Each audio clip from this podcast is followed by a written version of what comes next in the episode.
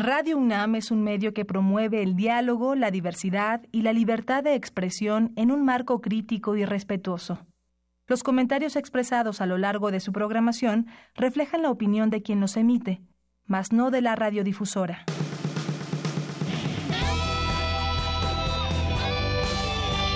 Prisma RU. Relatamos al mundo.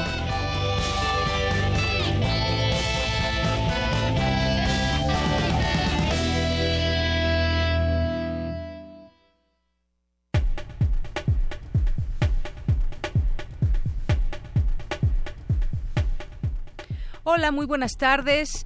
Gracias por acompañarnos. Bienvenidas sean todas las personas que en este momento ya nos sintonizan y las que están por sintonizar el 96.1 de FM.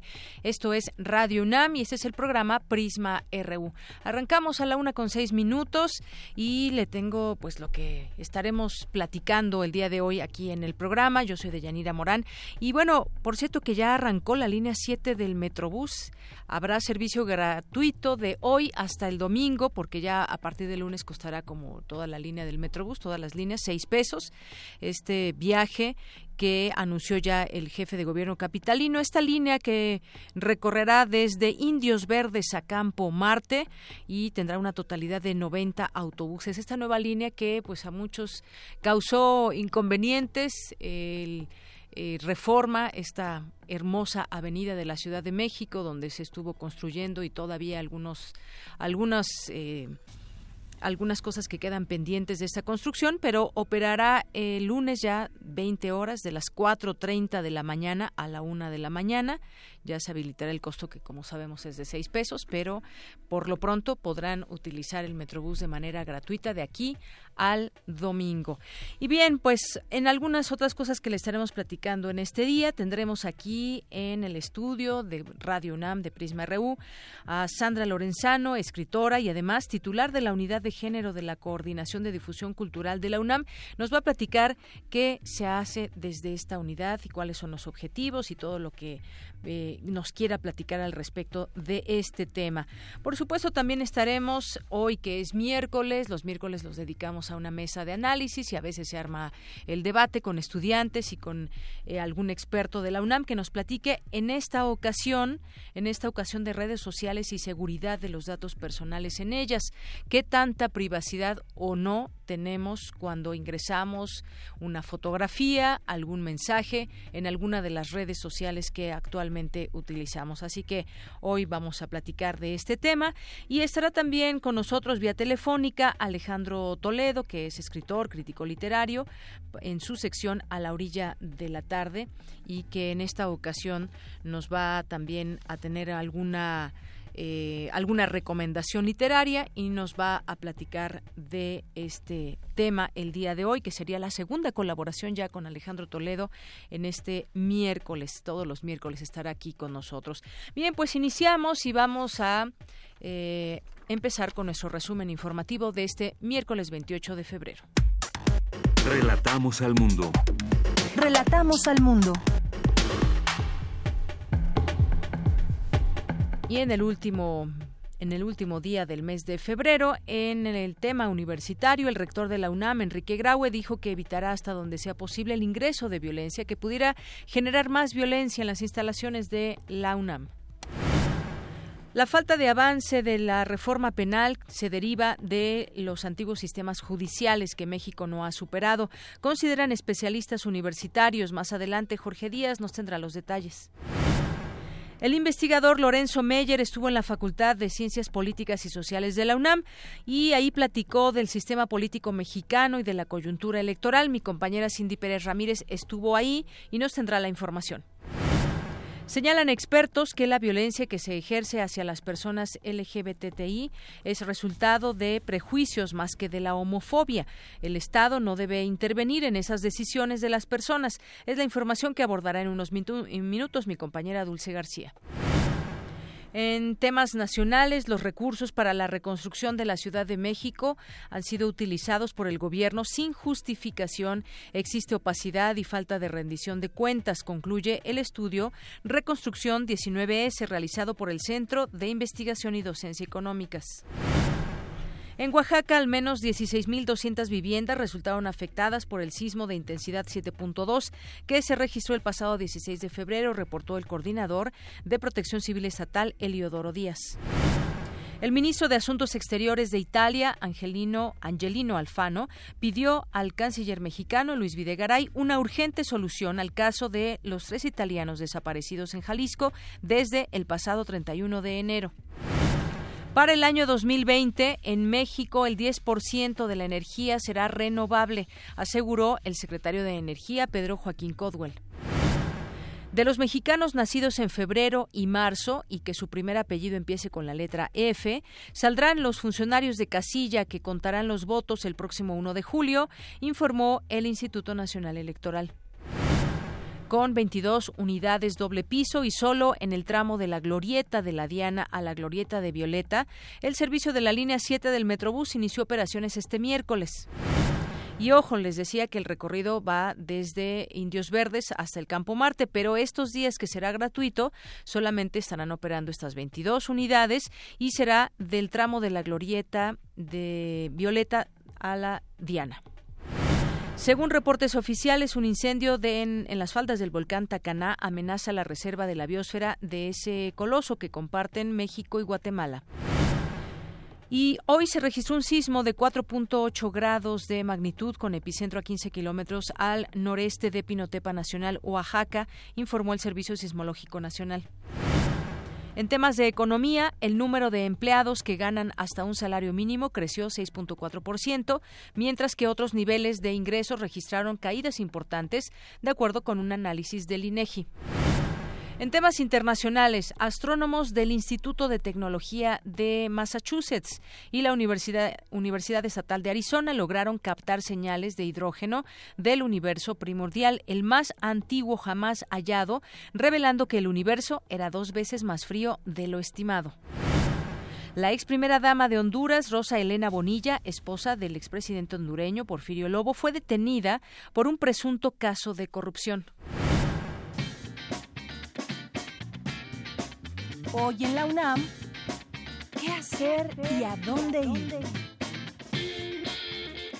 Como parte del coloquio Compartiendo Ciencia, esta tarde se llevará a cabo la sesión Física Computacional y Medicina, análisis de señales cerebrales para detectar actividad epiléptica, que estará a cargo de Noel Plasencia Díaz. La cita es a las 16 horas en el aula magna Leonila Vázquez Amoxcali de la Facultad de Ciencias.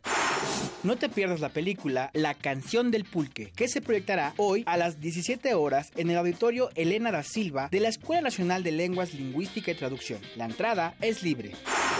El Museo de Geología de la UNAM te invita a una visita guiada, observación de estrellas, una plática con Santiago Aranda y un recital a cargo del tenor Evanibaldo Correa, actividades que se llevarán a cabo hoy a partir de las 6 de la tarde como parte de la Noche de Museos. La entrada cuesta 25 pesos. Como parte del tercer Festival de Danza Contemporánea Unipersonal Cuerpo al Descubierto, esta tarde se llevará a cabo la muestra Solistas con Trayectoria, en la que participarán Sitsi Benavides, Amanda Domínguez y Maribel Michel de México, así como Roberto Lara y Eric Montes representando a Nueva York. La cita es a las 19 horas en el Salón de Danza del Centro Cultural Universitario.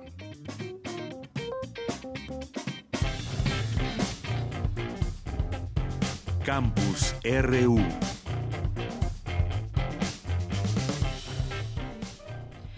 Una de la tarde con 14 minutos y hoy en nuestro campus RU vamos a iniciar con la reforma penal.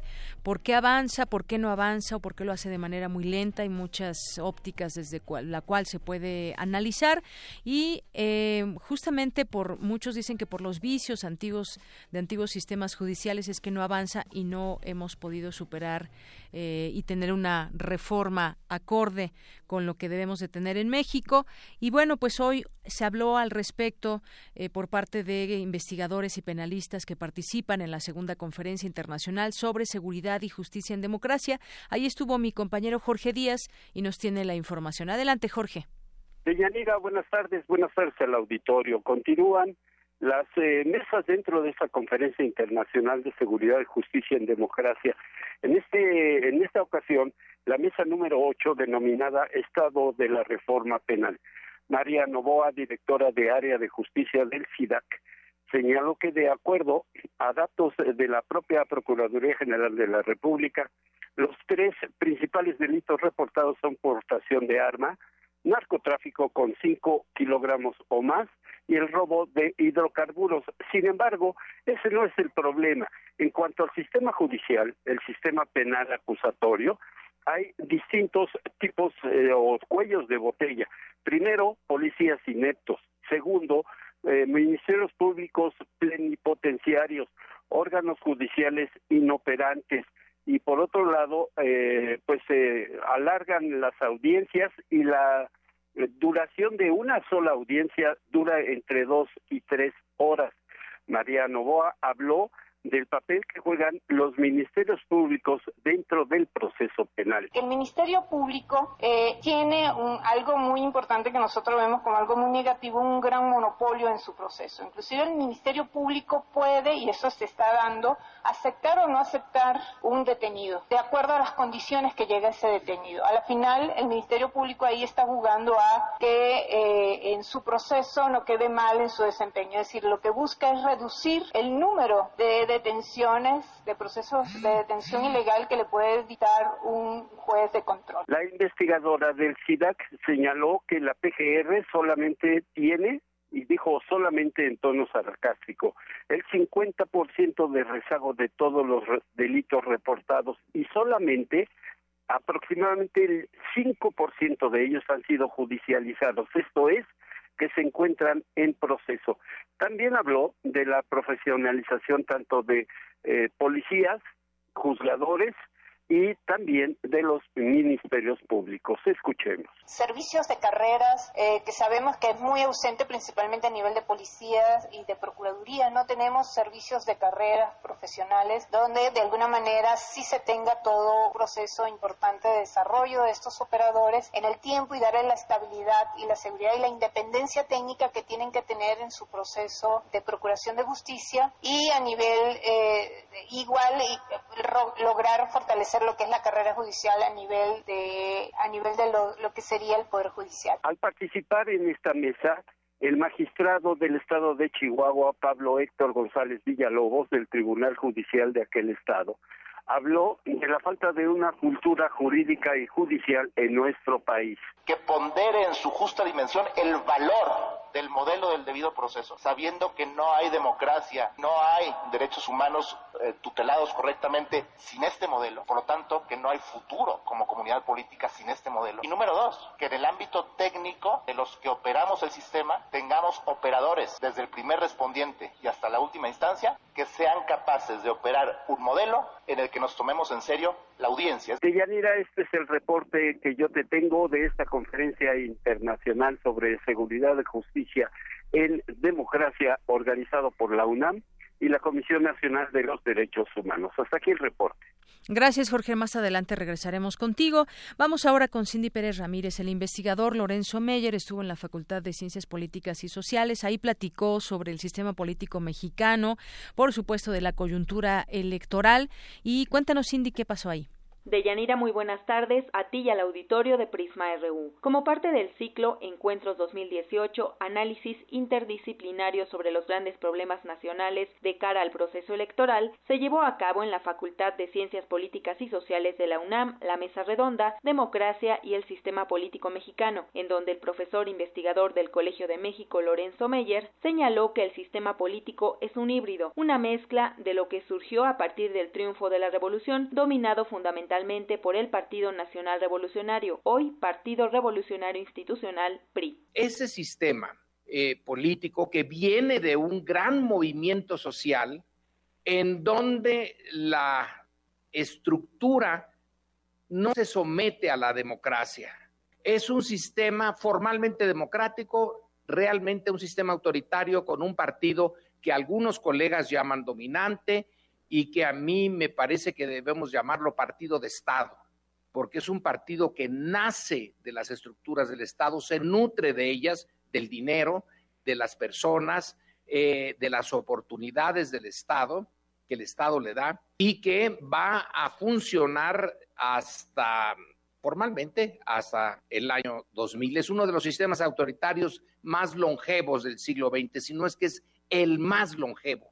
Parte democrática va saliendo poco a poco. El sistema autoritario tiene, en cuando, en la medida en que tiene elecciones, son elecciones sin contenido. El PRI no puede eh, transformarse en un partido democrático, no puede, está contra eh, su naturaleza. El también autor de libros como México y los Estados Unidos en el conflicto petrolero, Su Majestad Británica contra la Revolución Mexicana, entre otros, dijo que la coyuntura de este 2018 frente a la jornada electoral es hacer lo que no se hizo en el año 2000, es decir, darnos la oportunidad de legitimar algo que será imperfecto. No es hacer la revolución, no es transformar al sistema económico. En caso de que ganara la oposición de izquierda, no va a poder cumplir con su proyecto tal y como está expuesto en el discurso, porque es un discurso, eh, pues tiene que simplificar las cosas y la otra parte dice, eso es viejo, eso es cardenismo, eso es de modé, eso no se puede. Pero el cardenismo, el eh, original, apela a un sentido de justicia y la justicia profunda nunca es de modé. ¿Para qué queremos la política? Pues es para un beneficio, el máximo beneficio colectivo dentro de las limitaciones del país. Es un país subdesarrollado. Supongamos que la elección eh, del 2018 es el equivalente a la del Estado de México, pero a lo bestia, que es lo que el candidato del PRI dice. Si lo logran, no van a deshacer esta, el nudo de esta coyuntura para crear una eh, situación positiva, nueva, la van a hacer peor. La próxima sesión del ciclo Encuentros 2018 se llevará a cabo el 6 de marzo en la sala Lucio Mendieta y Núñez de la Facultad de Ciencias Políticas y Sociales de la UNAM de 11 a 13 horas con el tema El partido en el poder. Hasta aquí mi reporte. Muy buenas tardes. Gracias, Cindy. Bueno, pues qué interesante todo esto que dijo Lorenzo Meyer ahí en la Facultad de Ciencias Políticas porque dice que es una eh, la votación que se que va a llevar al próximo presidente a hacerlo en el siguiente sexenio, pues es una oportunidad de legitimar algo que está imperfecto, de ganar la izquierda, pero que aún así todo lo que se está diciendo en el discurso o las promesas que se están haciendo, de cualquier manera no podrían cumplirse como tal. Es una discusión muy rica que podríamos seguir teniendo. Bien, vamos ahora con mi compañera Cristina Godínez. Estudiantes de la Facultad de Medicina invitan a donar cabelleras en el Trenzatón, así se llama este lugar que se que eh, se va a poner para que la gente que quiera donar su cabello, pues ayude a las personas que lo necesitan. Sobre todo, pues nos acordamos de este tema de la enfermedad del cáncer. Adelante, Cristina. De Yanira Auditorio de Prisma RU, entre los tratamientos contra el cáncer está la quimioterapia, que por desgracia provoca la pérdida y el adelgazamiento del cabello en los pacientes.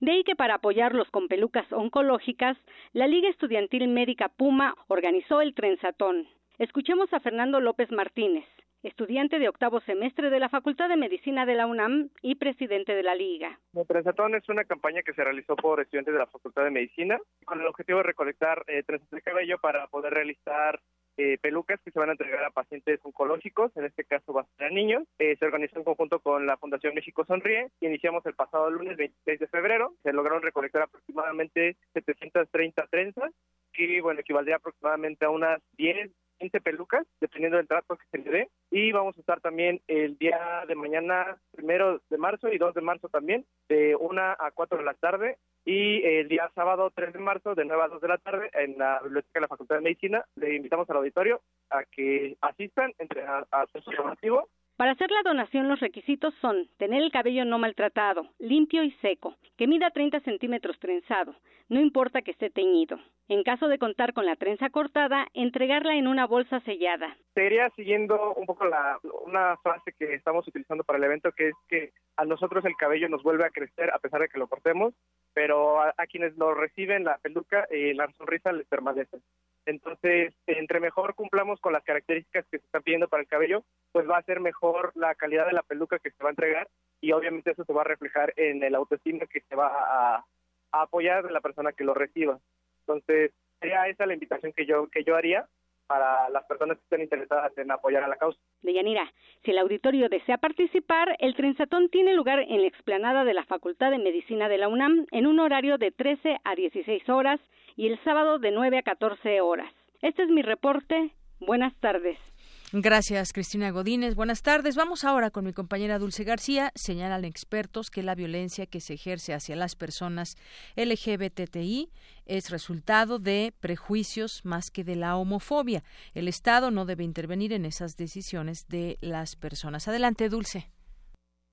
Deyanira, muy buenas tardes a ti al auditorio de Prisma RU. Hay quienes piensan que las personas pueden ser castigadas por su orientación sexual. Se ejerce entonces no una violencia por homofobia, sino por prejuicio, fenómeno social complejo y multifacético. Durante la octava jornada pública Estándares Interamericanos relativos a los derechos de las personas LGBTI, Fanny Catalina Gómez Lugo, directora de Política e Incidencia, Sinergia e Iniciativas por los Derechos Humanos, explicó que ese tipo de violencia es resultado de una sociedad que no acepta la diversidad sexual o de género. Eh, es una violencia además también que está alimentada por el prejuicio y la discriminación. Es muy importante entender porque una de las recomendaciones es que los estados tienen que tomar medidas para educar en derechos humanos, pero además para promover aceptación y para promover campañas de que busquen aceptar que la sociedad en general acepte la diversidad.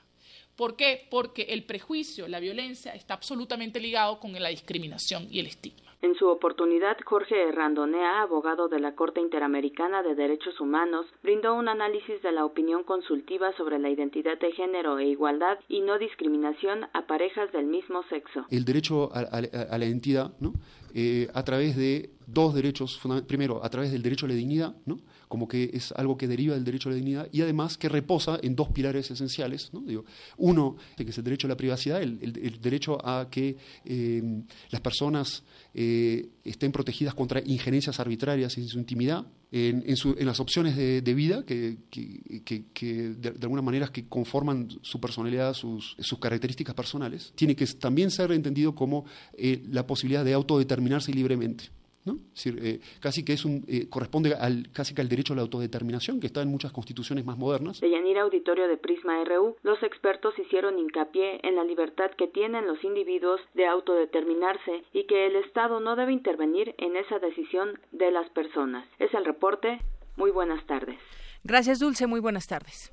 Queremos escuchar tu voz. Nuestro teléfono en cabina es 55 36 43 39. Porque tu opinión es importante, síguenos en nuestras redes sociales, en Facebook como Prisma RU y en Twitter como arroba PrismaRU. Prisma RU. Relatamos al mundo.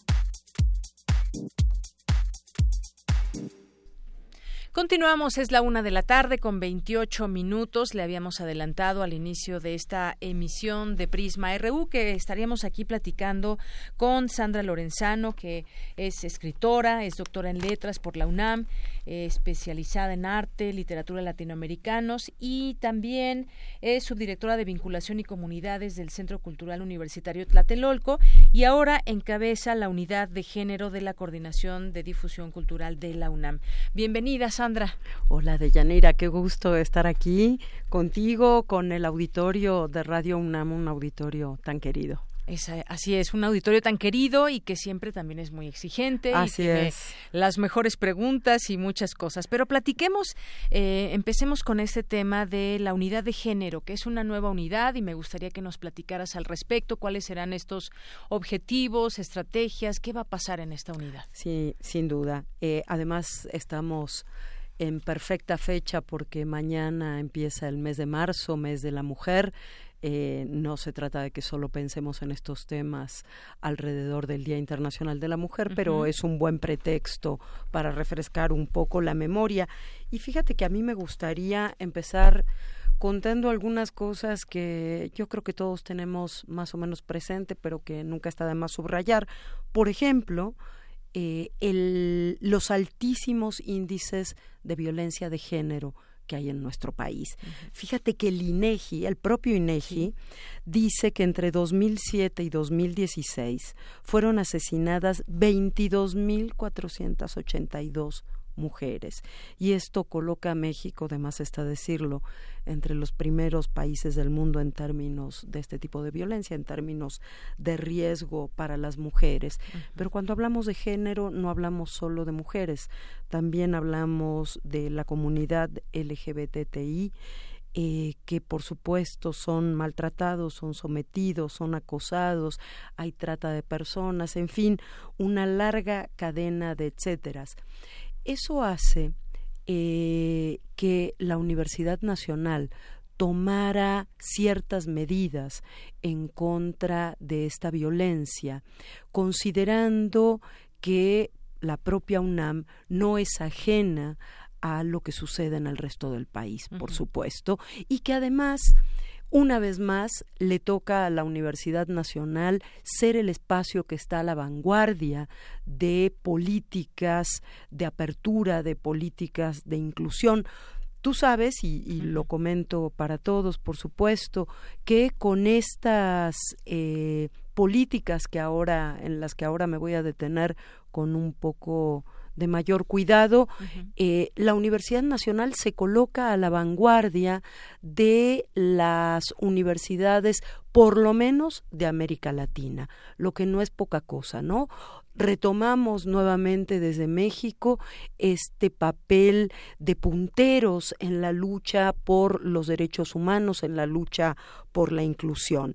En este sentido hay que destacar una larga eh, historia universitaria que podríamos poner eh, como comienzo, cuyo comienzo podríamos poner en 1992, cuando se crea el programa universitario de estudios de género. Actualmente es el Centro de Investigación eh, y Estudios de Género de la Universidad Nacional.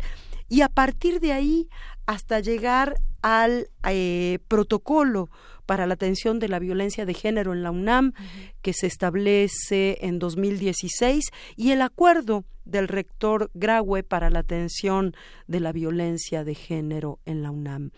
Por ahí pasamos varias eh, acciones que tienen que ver básicamente con la inclusión y la equidad que están establecidas en el Plan Nacional eh, en el plan, perdón, de desarrollo institucional de la universidad, etcétera.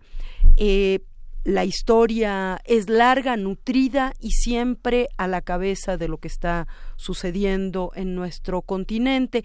Y justamente en este último acuerdo del rector de 2016 sobre estos temas, se establece, establece el rector Graue, entre otras cosas, que todas las dependencias universitarias deben tener un área específica que se ocupe de las cuestiones de género. Es decir, que le garanticen, le garanticemos desde todas las instancias universitarias a la comunidad universitaria en primer lugar y luego a la sociedad mexicana que estamos velando por sus derechos.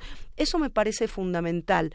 Es en este sentido y siguiendo esta instrucción del rector que el doctor Jorge Volpi, eh, coordinador general de difusión cultural de la UNAM, establece la creación de una unidad de género. Es así que surge esta nueva unidad de género eh, que tengo el inmenso orgullo, honor, responsabilidad, privilegio de tener a mi cargo, pero que por supuesto no estoy sola, eh, me rodea un, un, consejo asesor interesante, eh, especialista en estos temas, comprometido con la vida universitaria y además tenemos relación con las otras instancias de la universidad. Eh, que se vinculan también a estos temas. Por supuesto, el CIEG, por supuesto, la Comisión de Género del Consejo Universitario, que es importantísimo, y sin duda alguna la Oficina de la Abogada General. Em, entonces, ¿cuál es la función de esta unidad de género? Partamos ahora, ya pusimos, establecimos un poco eh, cómo es el tema dentro de la institución universitaria en conjunto. Hablemos ahora un poco de la cultura de Yanira. Sabemos que la cultura es uno de los principales vehículos para la transformación de la sociedad.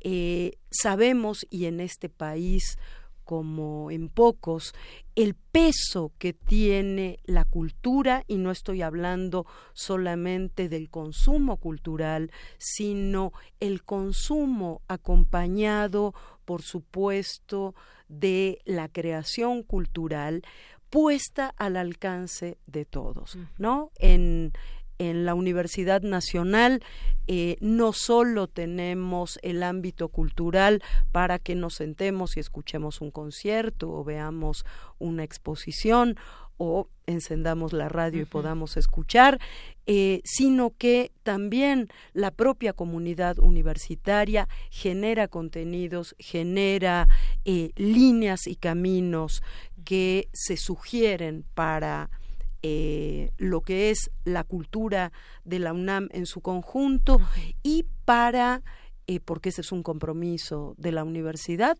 la transformación eh, de esta sociedad en la que a la que pertenecemos.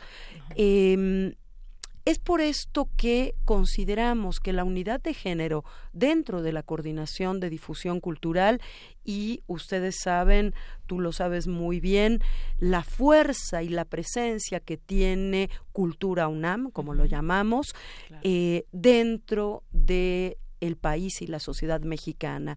En términos de cantidad de actividades que se realizan.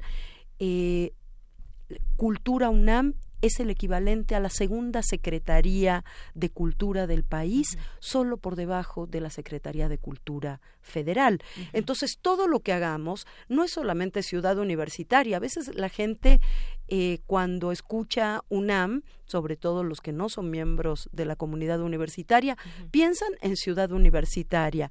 No hay que olvidarse todas las, las dependencias, universitarias que hay en la propia Ciudad de México, en el resto de la República y a nivel internacional, en el mundo y cada vez más. Entonces, todas estas líneas que estamos enunciando eh, tanto lo que se hace a nivel institucional en términos de cultura y de género, como lo que hacemos desde la coordinación de difusión cultural, tiene un impacto que trasciende eh, en mucho lo que imaginamos que es la cultura universitaria. Y te diría que eh, hay dos líneas fundamentales desde la unidad de género de la coordinación de difusión cultural que seguimos. Una que tiene que ver con un proceso de sensibilización y capacitación en términos de género, y ahora puedo explicar de qué se trata, y una segunda línea que tiende a o tiene como responsabilidad atender a todos aquellos miembros eh, de Cultura UNAM, así sean eh, los funcionarios, los empleados, los trabajadores de base o el público o los grupos artísticos, todos los que formamos Cultura UNAM, todas aquellas quejas o sugerencias que puedan hacerse en este sentido. Em, para esta segunda parte, la UNAM tiene establecidos protocolos muy serios, muy comprometidos, muy comprometidos con la parte eh, que denuncia una agresión de cualquier tipo o un malestar de cualquier tipo. Yo les puedo sugerir, si quieren, de una vez, eh, una buena manera de conocer los eh, todo, todo el lineamiento en términos jurídicos y de apoyo que existen es entrar en primer lugar a la página de la abogada general que es www.abogadogeneral, todo junto, abogadogeneral.unam.mx. Ahí está toda la documentación que ustedes quieran consultar sobre eh, todo lo que tiene que ver con género dentro de la Universidad Nacional. También hay, por supuesto, una eh, unidad para la atención y seguimiento de denuncias que depende de la oficina de la abogada general y a la cual, en caso de ser necesario, todas las unidades de género, empezando por esta que hoy represento, acompañamos a aquellos que quieran hacer la denuncia, presentar su denuncia. Pero la gran, el gran objetivo es que ojalá no lleguemos a las denuncias. Ojalá podamos de verdad tener una universidad tan respetuosa de las diferencias, tan incluyente, tan tolerante, que las denuncias por cualquier tipo de malestar o acoso pasen a la historia. Esa es la función de la otra línea de trabajo, que es la de sensibilización y capacitación, y donde creemos que toda la producción cultural cumple un papel fundamental. Muy bien, y que es son objetivos muy amplios, una estrategia muy rica, todo esto que nos estás platicando, todo parte de un diagnóstico, ya nos dabas algunas cifras de lo que está sucediendo en el país y que es muy grave en cuanto al tema de género, todo este número de mujeres que han sido muertas y que hablemos de feminicidio, porque a algunos de pronto les da miedo utilizar esa palabra, partiendo de ese diagnóstico y también ah, y ayer lo comentábamos y lo traigo a colación, ahorita tú mencionabas ese malestar que si hay en algún momento que se puede expresar y dar seguimiento, tratar de no llegar a ello. Ayer que platicábamos con el, el ex rector de la UNAM, eh, Juan Ramón de la Fuente, que presentó su libro, justamente ese malestar ciudadano y demás, una de las, de las cosas que él decía era que debemos también participar de manera activa como sociedad. Aquí yo creo que hay un llamado muy importante también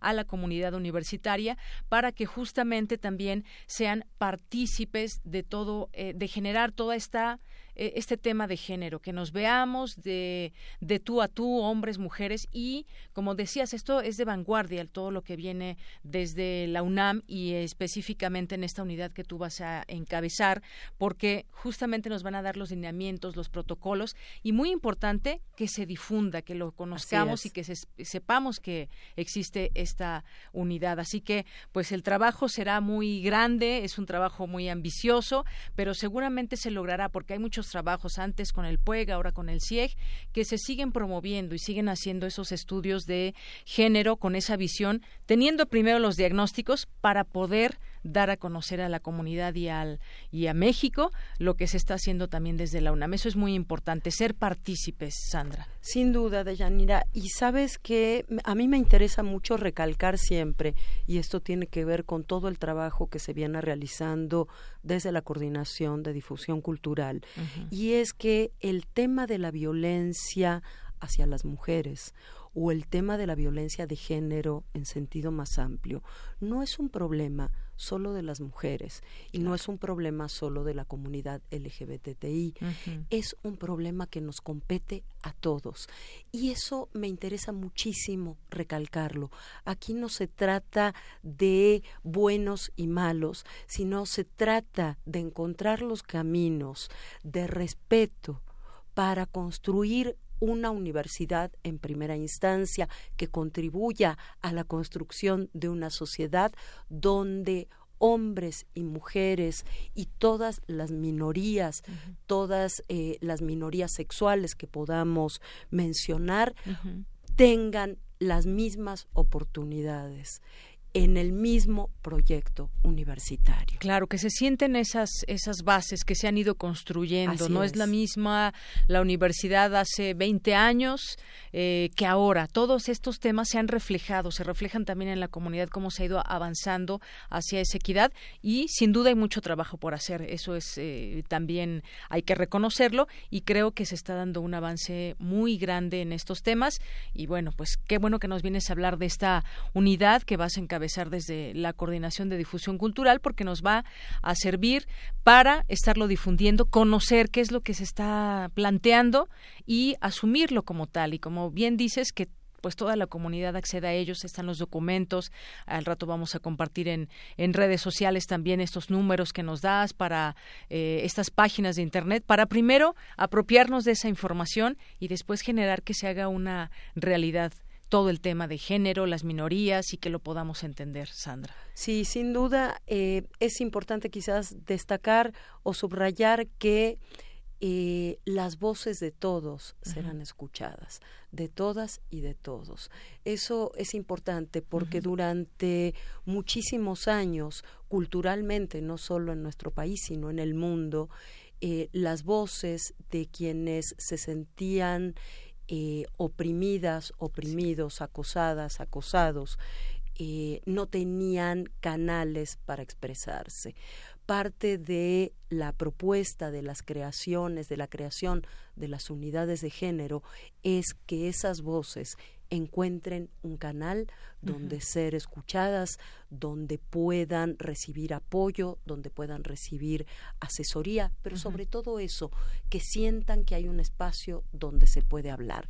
eso es fundamental. ¿Y tienen alguna algún correo electrónico ya que puede se pueda dar al público que alguien quiera hacer alguna algún comentario o incluso hay otros temas que a lo mejor son ajenos a la a la universidad pero que también tienen que ver con género que se pueda ahí haber una comunicación también. Sí por ahora tenemos un correo eh, todavía no es el que va a quedar más adelante pero que lo estamos respondiendo todo el tiempo que es unidad de género arroba gmail.com muy bien, unidad de género arroba gmail.com y pues inmediatamente será unidad de género arroba unam.mx, claro. Muy bien, y contarán también con redes sociales, bueno, ya la UNAM tiene su canal, con una página web en la que estamos trabajando para que ahí puedan consultar todos estos documentos de los que estamos hablando, toda la numeralia, que haya también ahí eh, un contacto directo con quienes quieran hacer propuestas, porque además bienvenidas las propuestas culturales. ¿No? Si hay lectura de poesía, si tenemos la, la, propuesta de una exposición, cine, etcétera, no nos olvidemos que el próximo jueves de mañana en ocho es el Día Internacional de la Mujer. Tendremos varias actividades ahí, ya les estaremos mandando para si, si tienes un lugarcito nos ayudes a difundirlas. Y quiero decir, como parte de estas primeras acciones de la unidad de género, nos estamos sumando como Cultura UNAM a una propuesta de ONU Mujeres de una instalación para hacer conciencia sobre los feminicidios. Es una instalación de cruces como estas que ha habido en Ciudad Juárez o en las exposiciones sobre feminicidios, pero donde la cruz se sustituye por la cruz de, de Venus, el símbolo de Venus. Entonces, eh, quiero decir que, que, la coordinación de difusión cultural es una de las primeras instancias que se suma a ONU Mujeres en esta invitación. Ya les estaremos diciendo también en qué parque público de la ciudad se hará la instalación y ahí los esperamos. Creo que será el 6 en la mañana, antes del Día de la Mujer, y pues será un gusto encontrarlos ahí y poder solucionar sus dudas o que vengan a hacernos propuestas, serán bienvenidísimos. Pues muchas gracias y que no sea la última vez que nos visites, porque esto apenas comienza, está estos trabajos de la unidad y nos gustaría que nos vayas platicando pues cómo, cómo va avanzando y cómo va permeando en la comunidad universitaria. Muchísimas gracias por el apoyo siempre, muchísimas gracias para ti, de Yanira Radio UNAM y al querido Benito, que es parte, Benito Taibo, del Consejo Asesor de la Unidad de Género. Claro que sí, un saludo a Benito Taibo. muchas gracias, Sandra Lorenzano, titular de la Unidad de Género de la Coordinación de Difusión Cultural de la UNAM. Gracias. Gracias, hasta luego. Buenas tardes. Tu opinión es muy importante. Escríbenos al correo electrónico prisma.radiounam@gmail.com. Queremos escuchar tu voz. Nuestro teléfono en cabina es 55 36 43 39. Prisma RU. Relatamos al mundo.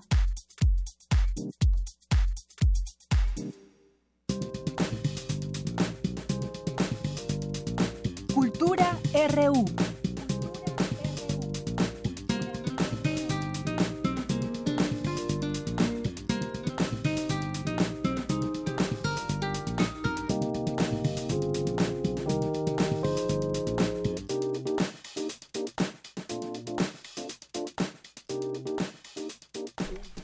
Bien, pues ya estamos al aire, ya estamos al aire en la sección de cultura. Ahorita resolvemos todas tus dudas, Rubén.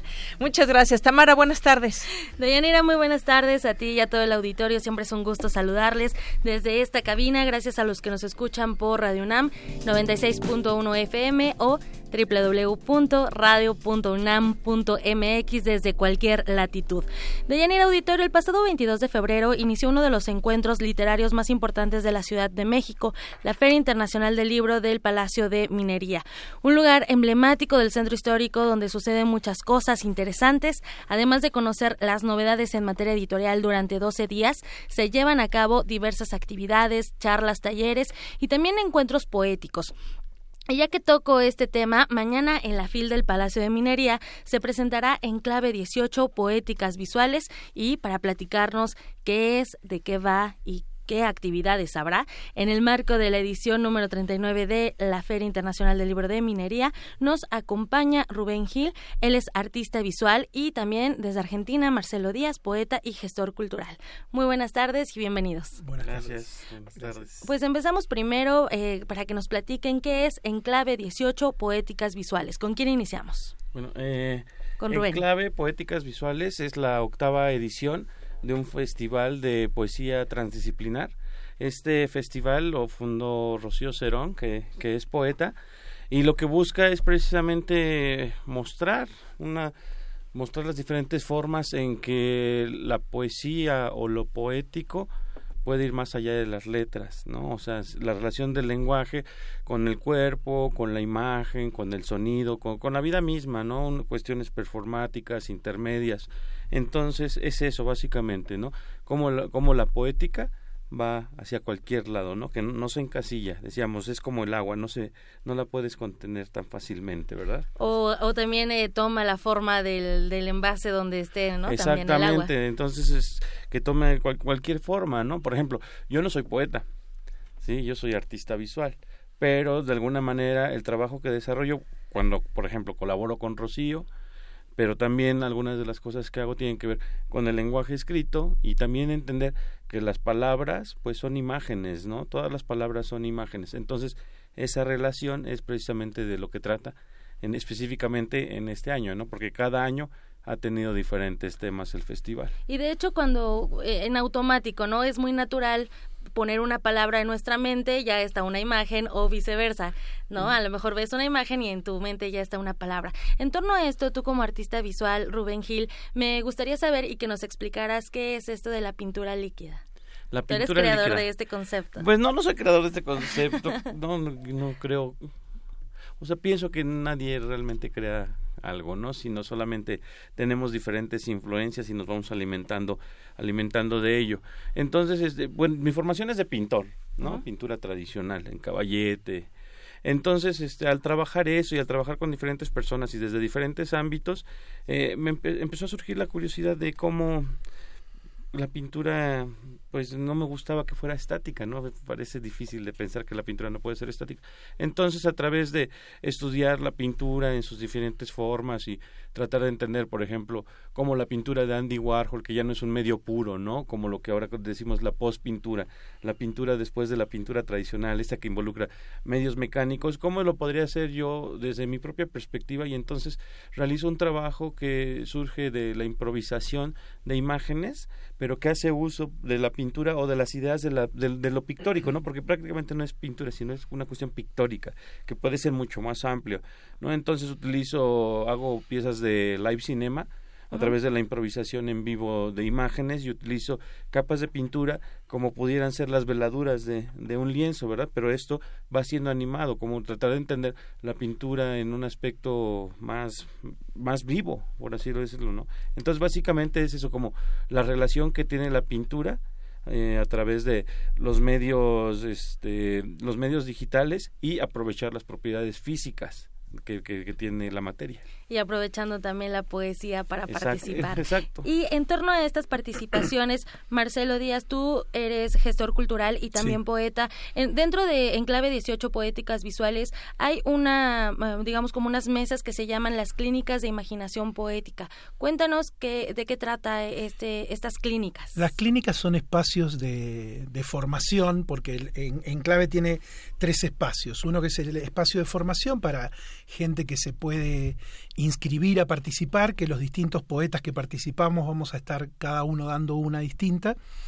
Después hay un espacio de mesas de debate y después está el espacio de presentaciones eh, de los poetas y, de lecturas.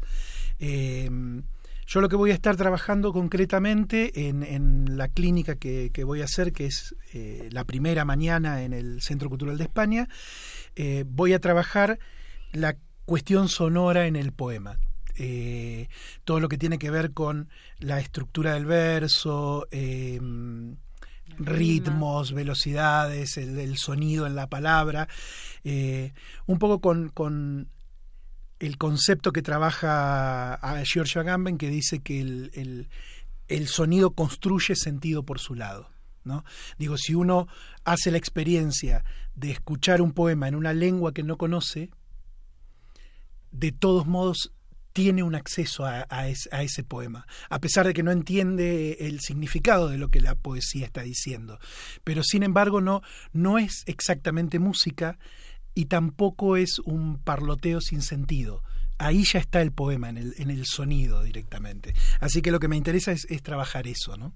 Excelente. Y bueno, además de estas clínicas, hay eh, mesas de diálogo y bueno, ya lo mencionabas, Rubén, en esta ocasión decidieron abordar el lenguaje visual, las artes plásticas, el video. Va a haber performance e instalaciones también. Sí, hay eh, diferentes eventos, como mencionaba Marcelo. Por ejemplo, el, el sábado estamos en Centro Cultural de España y será una noche en la que tendremos actividades, muchas de ellas en vivo, ¿no? con lecturas, con diferentes formas de, de entender la poesía, el lenguaje y su relación con lo visual. Entonces hay, hay actos, eh, también vamos a estar en Centro Cultural, Espacio Cultural Bandini, que está ahí en Bucareli. En esa vamos a presentar una pieza Abraham Chabelas, eh, Rocío Cerón y yo, en colaboración también con, con Nuri Melgarejo, que es ilustradora y este es un performance en donde hay sonido, por ejemplo, en esta ocasión no trabajo la cuestión visual, sino junto con Abraham hacemos la parte sonora, la lectura de, de los de poemas de, de Rocío, Nuri eh, que va a dibujar en vivo, pero también eh, y, realizamos unas piezas gráficas, ¿no? unas fotografías de Rocío que llevan un, que surgen a partir de un verso que ella escribió, Nuri las intervino con sus ilustraciones y yo las, las, terminé, porque una de esas las terminé con una intervención más, se imprimieron y van a estar expuestas en este espacio como parte de la pieza. Eh, no sé, Marcelo, ¿qué vas a hacer concretamente? Eh, yo voy a hacer una lectura eh, con una filmación en base a unas fotografías de un artista plástico y fotógrafo argentino que es Julio Fuchs, que son fotos sobre mapas. Eh, intervenidos, ¿no? Y como algunos de mis poemas trabajan a partir de mapas, eh, hemos armado esta presentación. Excelente. Entonces son tres sedes donde pueden participar en este en este encuentro de Enclaves 18, que es la FIL, eh, bueno, el Palacio, de Minería dentro del marco de la edición número 39 de la Feria Internacional del Libro del Palacio de Minería, también en el Centro Cultural España. Y el tercer lugar es Bandini, que es espacio cultural. Y también hay una que se llama Noches de Enclave, es en, en Motolínea Motolínea, nunca lo pronuncio bien, siempre me confundo. Sí, pero es este, el talismán, un espacio en donde, bueno, habrá igual proyección de, de, poesía audiovisual y, bueno, será una noche para compartir, ¿verdad? Para compartir poesía y compartir también palabras de amistad.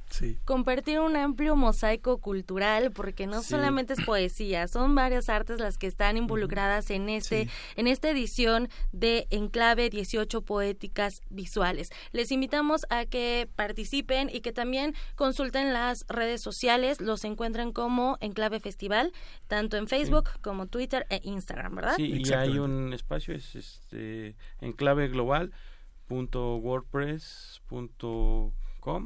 que ahí pueden encontrar toda la información para las clínicas, las presentaciones, mesas de diálogo, todo y, y la entrada es libre a, estos tres recintos. Bueno, en, el, en la FIL son 12 pesos la entrada y los fines de semana 20. Sí, en los otros espacios es completamente libre los esperamos, ojalá puedan acompañarnos porque creo que hay bastantes cosas interesantes para poder vivir, ¿no? Este es eso, vivir la, vivir la poesía. Y también conocer grandes personas y grandes artistas. Muy bien, entonces en clave 18, Poéticas Visuales, les vamos a compartir toda la información en nuestras redes sociales también. Muchísimas gracias, Marcelo Díaz, poeta y gestor cultural. Muchísimas gracias también, Rubén Gil, artista visual, por visitarnos y por platicarnos un poquito de lo mucho que nos vamos a encontrar en Enclaves 18. Gracias. por hoy me despido y les deseo una excelente tarde. Gracias, gracias Tamara, gracias a los invitados. Son las 2 de la tarde ya y vamos a hacer una pausa para regresar a la segunda hora de Prisma RU.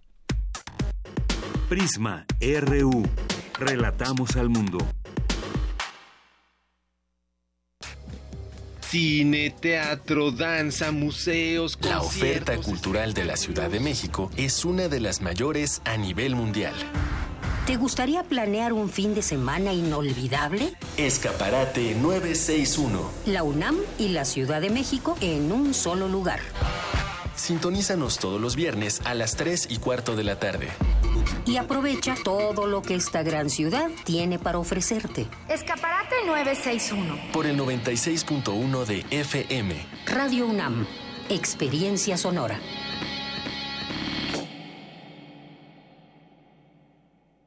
PRD, Izquierda Hoy. Somos la izquierda que se identifica con las y los jóvenes, convencidos de lo que creemos, porque cuando dicen desigualdad, reclamamos igualdad. Cuando dicen jerarquía, reivindicamos la equidad. Cuando imponen control, decimos respeto a la diversidad. Y cuando hay abusos, exigimos nuestros derechos, los de todas y todos, sin distinciones. Estas son nuestras causas, es la actitud con la que vivimos. Hoy es nuestro tiempo y estamos seguros de una cosa. Somos la izquierda de hoy. Yo sí quiero un México donde la inseguridad y la violencia se ataquen con la mejoría de las condiciones de vida y de trabajo, y no con una guerra. Donde se respete la legalidad, donde se respeten los derechos humanos, se fortalezcan las instituciones y no haya contubernio entre las autoridades y los delincuentes. Y es el proyecto de nación por el que un equipo de ciudadanos libres, empresarios, académicos, intelectuales y todo el equipo de Morena ya estamos trabajando. Juntos haremos historia. Morena, la esperanza de México. Leer transforma, enriquece, educa, pero sobre todo da libertad. 39 Feria Internacional del Libro del Palacio de Minería. Un clásico de la Ciudad de México. Del 22 de febrero al 5 de marzo de 2018. Invita a la UNAM a través de su Facultad de Ingeniería. Tacuba 5, Centro Histórico. La feria del libro más antigua del país. Recuerda, más libros, más libres. Náhuatl, Mixteco, Maya, Celtal, Tzotzil, Zapoteco, Otomí. Las lenguas originarias de México reunidas en un espacio de interculturalidad. Calme Cali. Calme Cali. Acompáñanos a conocer las diferentes culturas indígenas de nuestro país en voz de sus hablantes. Todos los jueves a las 10 de la mañana. Retransmisión domingo 15:30 horas. Por el 96.1 de FM. Radio UNAM. El proceso electoral de 2018 ya empezó y será el más grande en la historia de México hasta hoy. Formar parte de estas elecciones no solo con mi voto, sino también como observador electoral me llena de orgullo. Podré fortalecer la democracia verificando directamente todas las actividades de principio a fin. Tú también, como cualquier otro ciudadano, puedes ser observador electoral. Participa para tener unas elecciones limpias, justas y transparentes. Conoce más en INE.mx. Porque mi país me importa, participo y fortalezco nuestra democracia. Instituto Nacional Electoral. INE. Para tener el México que queremos hay que decidir. Para poder decidir tenemos que participar. Y para participar hay que recoger nuestra credencial para votar. Recuerda que el 16 de abril es la fecha límite para recoger tu credencial en el módulo del INE donde hiciste el trámite. Porque mi país me importa, yo ya estoy listo para votar en las próximas elecciones. Instituto Nacional Electoral, INE. Dejar huella en cada aula de la UNAM es un deber de un verdadero Puma. Deja tu huella y apoya Fundación UNAM a de cara a miles de universitarios. Súmate 5340-0904 o en www.funam.mx. Contigo hacemos posible lo imposible.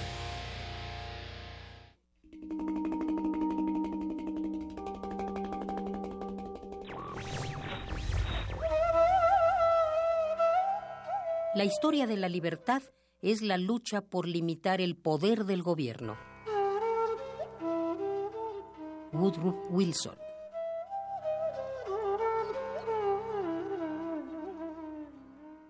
Radio UNAM.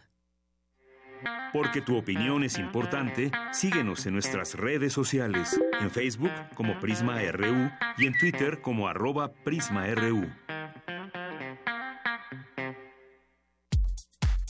Prisma RU. Relatamos al mundo.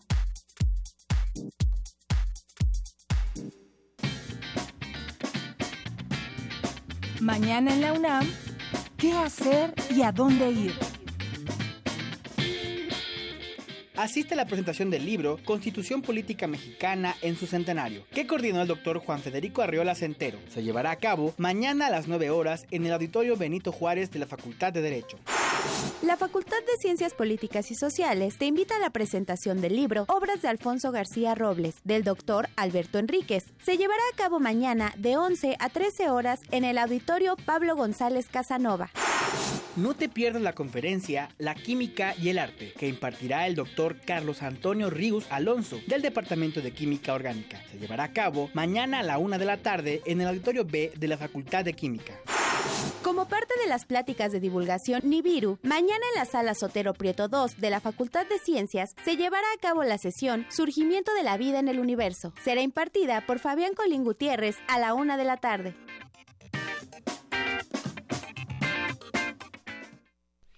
Continuamos dos de la tarde con seis minutos. Gracias por seguir en sintonía de Prisma RU aquí en el 96.1 de FM y en www.radio.unam.mx. No se olviden de llamarnos al 5536-4339. Si tienen alguna opinión que dar, algún comentario, pues aquí, por supuesto, le atendemos. Y también en redes sociales, en Facebook Prisma RU y en Twitter arroba Prisma RU. Ahí también estamos pendientes de lo que publican. Vamos a arrancar esta segunda hora con la información de mi compañero Jorge Díaz, que nos tiene datos acerca de la conferencia Cómo la ciencia ha cambiado mi vida, impartida en la Facultad de Química de la UNAM por un estudiante, Ricardo Pablo Pedro, reconocido por el Premio Nacional de la Juventud 2017. ¿Qué tal, Jorge? Cuéntanos, muy buenas tardes. ¿Cómo estás, Deyanira? Muy buenas tardes. Es una conferencia que continúa todavía, pero es una conferencia eh, inspiracional. Esto es que este joven ya egresado de la Facultad de Química en 2012 y que actualmente estudia un doctorado en el Instituto Tecnológico de Massachusetts, concretamente en la ciudad de Boston, pues eh, ha estado platicando con, con estudiantes, con académicos, en uno de los auditorios de esta facultad, donde pues él hace eh, una breve historia de lo que fue su vida desde pequeño. Vendía limones, aguacates, frutas, fue cargador en el mercado de su, de su localidad. Él es de Tuxtepec, Oaxaca, donde dice, ahí hay un dicho entre los habitantes de Tuxtepec, naces pobre y mueres pobre. Sin embargo, él, sin eh, la presencia de su padre, una, una mamá que fregaba pisos y una hermana con eh, eh, actualmente con el padecimiento del cáncer cerebral a quien eh, Ricardo Pablo Pedro la ayuda constantemente trabajando justamente y lo confesó en esta conferencia allá en Massachusetts en Boston él ocasionalmente limpia algunos departamentos, algunas habitaciones de sus compañeros estudiantes del doctorado para obtener alguna ganancia económica y enviarla a su hermana a Tuxtepec, Oaxaca. Sin duda, como tú lo escuchas, una historia que, que inspira a muchos eh, de los estudiantes aquí presentes y que pues lamentablemente dice eh, Ricardo Pablo Pedro vivimos en un país donde todavía el racismo y la discriminación siguen presentes día con día. Vamos a escuchar. En la primaria me dediqué a trabajar en el campo, como desde chico mi abuelito nos llevaba. En la secundaria trabajé de canastero, eh, ayudando a cargar las bolsas a las personas. No aprendí zapoteco por la lejanía con mis padres y abuelos, y porque mi madre siempre se rehusó a enseñarme, para evitarme problemas de discriminación. Vivimos en un mundo y un país con la mala costumbre de juzgar a las personas por su forma de vestir, hablar inclusive por el color de su piel. Alguien se burla de mis guaraches, estos con los que hoy vengo. Me dice, indio guarachudo. Ah, yo le contesto, mis guaraches han viajado por el mundo, son el ejemplo de ir de un lado para otro por la vida, es llevar mis raíces de aquí para allá un joven, vamos, eh, ¿cómo podríamos expresarlo de Yanira? Desparpajado, muy relajado, hablando al nivel de todos los estudiantes. Les, eh, les dijo que él la mm, preparatoria la estudió en el estado de Morelos y de ahí nació su gusto por la ciencia. Incluso tenía que ir a clases los fines de semana, le daban a escoger a ir a hacer el servicio militar nacional para obtener la cartilla o ir a la escuela. Dice, no tengo cartilla militar y aquí debo confesarlo. Eh, pero sobre todo él habló de, de tres palabras, tres conceptos o de varios conceptos muy puntuales. Uno de ellos, simplemente estudiar. Segundo, ser constante y eh, eh, acudir a todas las clases posibles y tercero, los amigos. Y aquí fue donde Ricardo eh, Pablo Pedro eh, se refirió a sus amigos. Él se gradúa de este doctorado allá en Boston en mayo próximo y así se refirió a su graduación que será próximamente, repito, en el mayo, en el mes de mayo de este año. Vamos a escuchar estimo mucho a los amigos y los veo como mi familia, porque me han ayudado, me han ayudado a no sentirme solo, a verlos, hasta tener confianza con ellos, que siempre me han tendido la mano y que es un esfuerzo para mí. Yo les puedo decir que ahora que me voy a graduar en mayo, en realidad, y les dijo, ya sabes que me voy a graduar, y siempre les he dicho, nos vamos a graduar todos, ¿no? Es, no solo soy yo, vamos a ganar todos un doctorado, que siempre han estado conmigo, ¿no? Hay veces que no nos escribimos, tardan como tres, cinco, cuatro meses, pero pues es, y cuando platico con ellos como si el tiempo no hubiera pasado, ¿no? La, amistad no es basada en eso, ¿no? Sino, es como en la fuerza, ay, qué sentimental, ¿no? Pues así como tú lo escuchas, eh, despertó la, la risa de muchos de los presentes, también las preguntas fueron enfocadas hacia qué es lo que espera más adelante. Él planea la academia, por supuesto, la investigación, pero sobre todo impulsar a los jóvenes estudiantes a que sigan su ejemplo de estudiar, estudiar y estudiar. De Yanira, eh, parte de lo que es todavía esta conferencia, que aún no termina porque le hacen infinidad de preguntas a este joven oaxaqueño que llegó eh, simplemente a estudiar química a la Ciudad de México en la Universidad Nacional Autónoma de México el reporte que te tengo de Yanira. Muchas gracias, Jorge, y gracias por eh, esa emotividad que nos transmitiste a través también de este estudiante, eh, Ricardo Pablo eh, Pedro, la ciencia, cómo la ciencia cambió su vida y así cualquier otro joven puede tomar otra bandera, no solamente la ciencia, las humanidades o lo que quieran. El chiste es haber escuchado a este joven y que también pues inspire a otros tantos en sus historias de vida y cómo las cosas se pueden lograr con esfuerzo, con dedicación y con como, no, como lo ha platicado el propio estudiante. Muchas gracias, Jorge. Gracias a ti, Deyanira. Buenas tardes. Hasta luego. Y vamos ahora con mi compañera Virginia Sánchez, que tiene información del seminario La crisis, el poder y los movimientos sociales en el mundo global. Cuéntanos, Vicky, muy buenas tardes. Hola, ¿qué tal, Deyanira? Muy buenas tardes a ti y el auditorio de Prisma RU. A finales del siglo XX y principios del XXI, los movimientos sociales en América Latina, especialmente en el sur, marcaron una alternativa distinta al capitalismo, lo cual representaba la fase de primavera para el continente.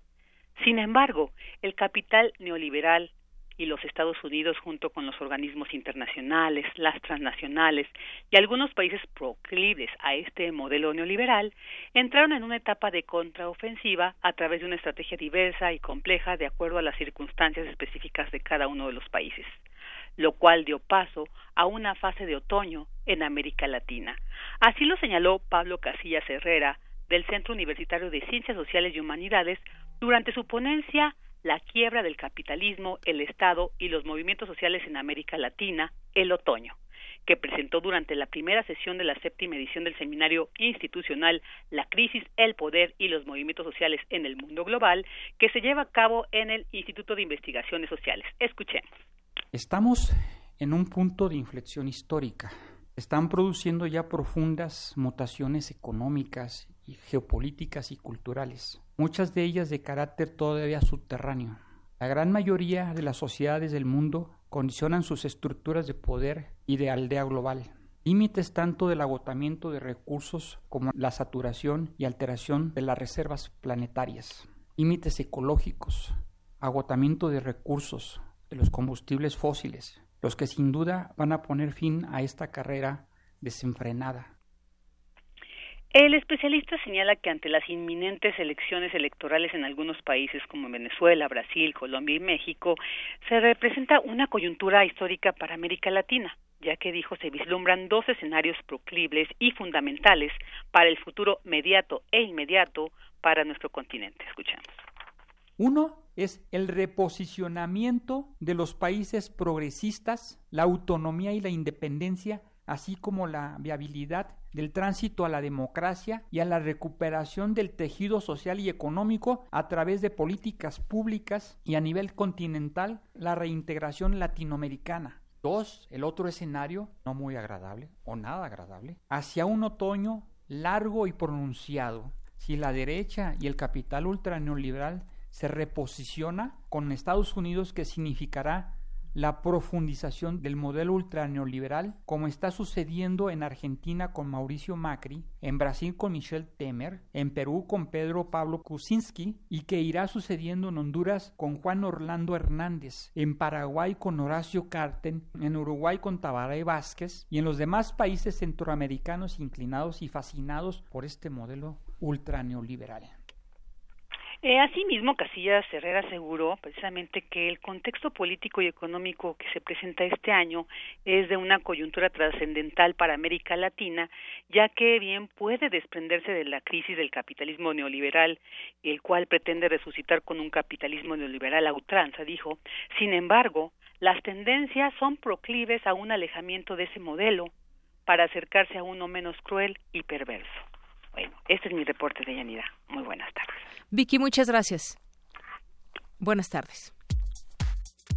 Tu opinión es muy importante. Escríbenos al correo electrónico prisma.radiounam@gmail.com. Queremos escuchar tu voz. Nuestro teléfono en cabina es 55 36 43 39. Prisma RU. Relatamos al mundo. Internacional RU.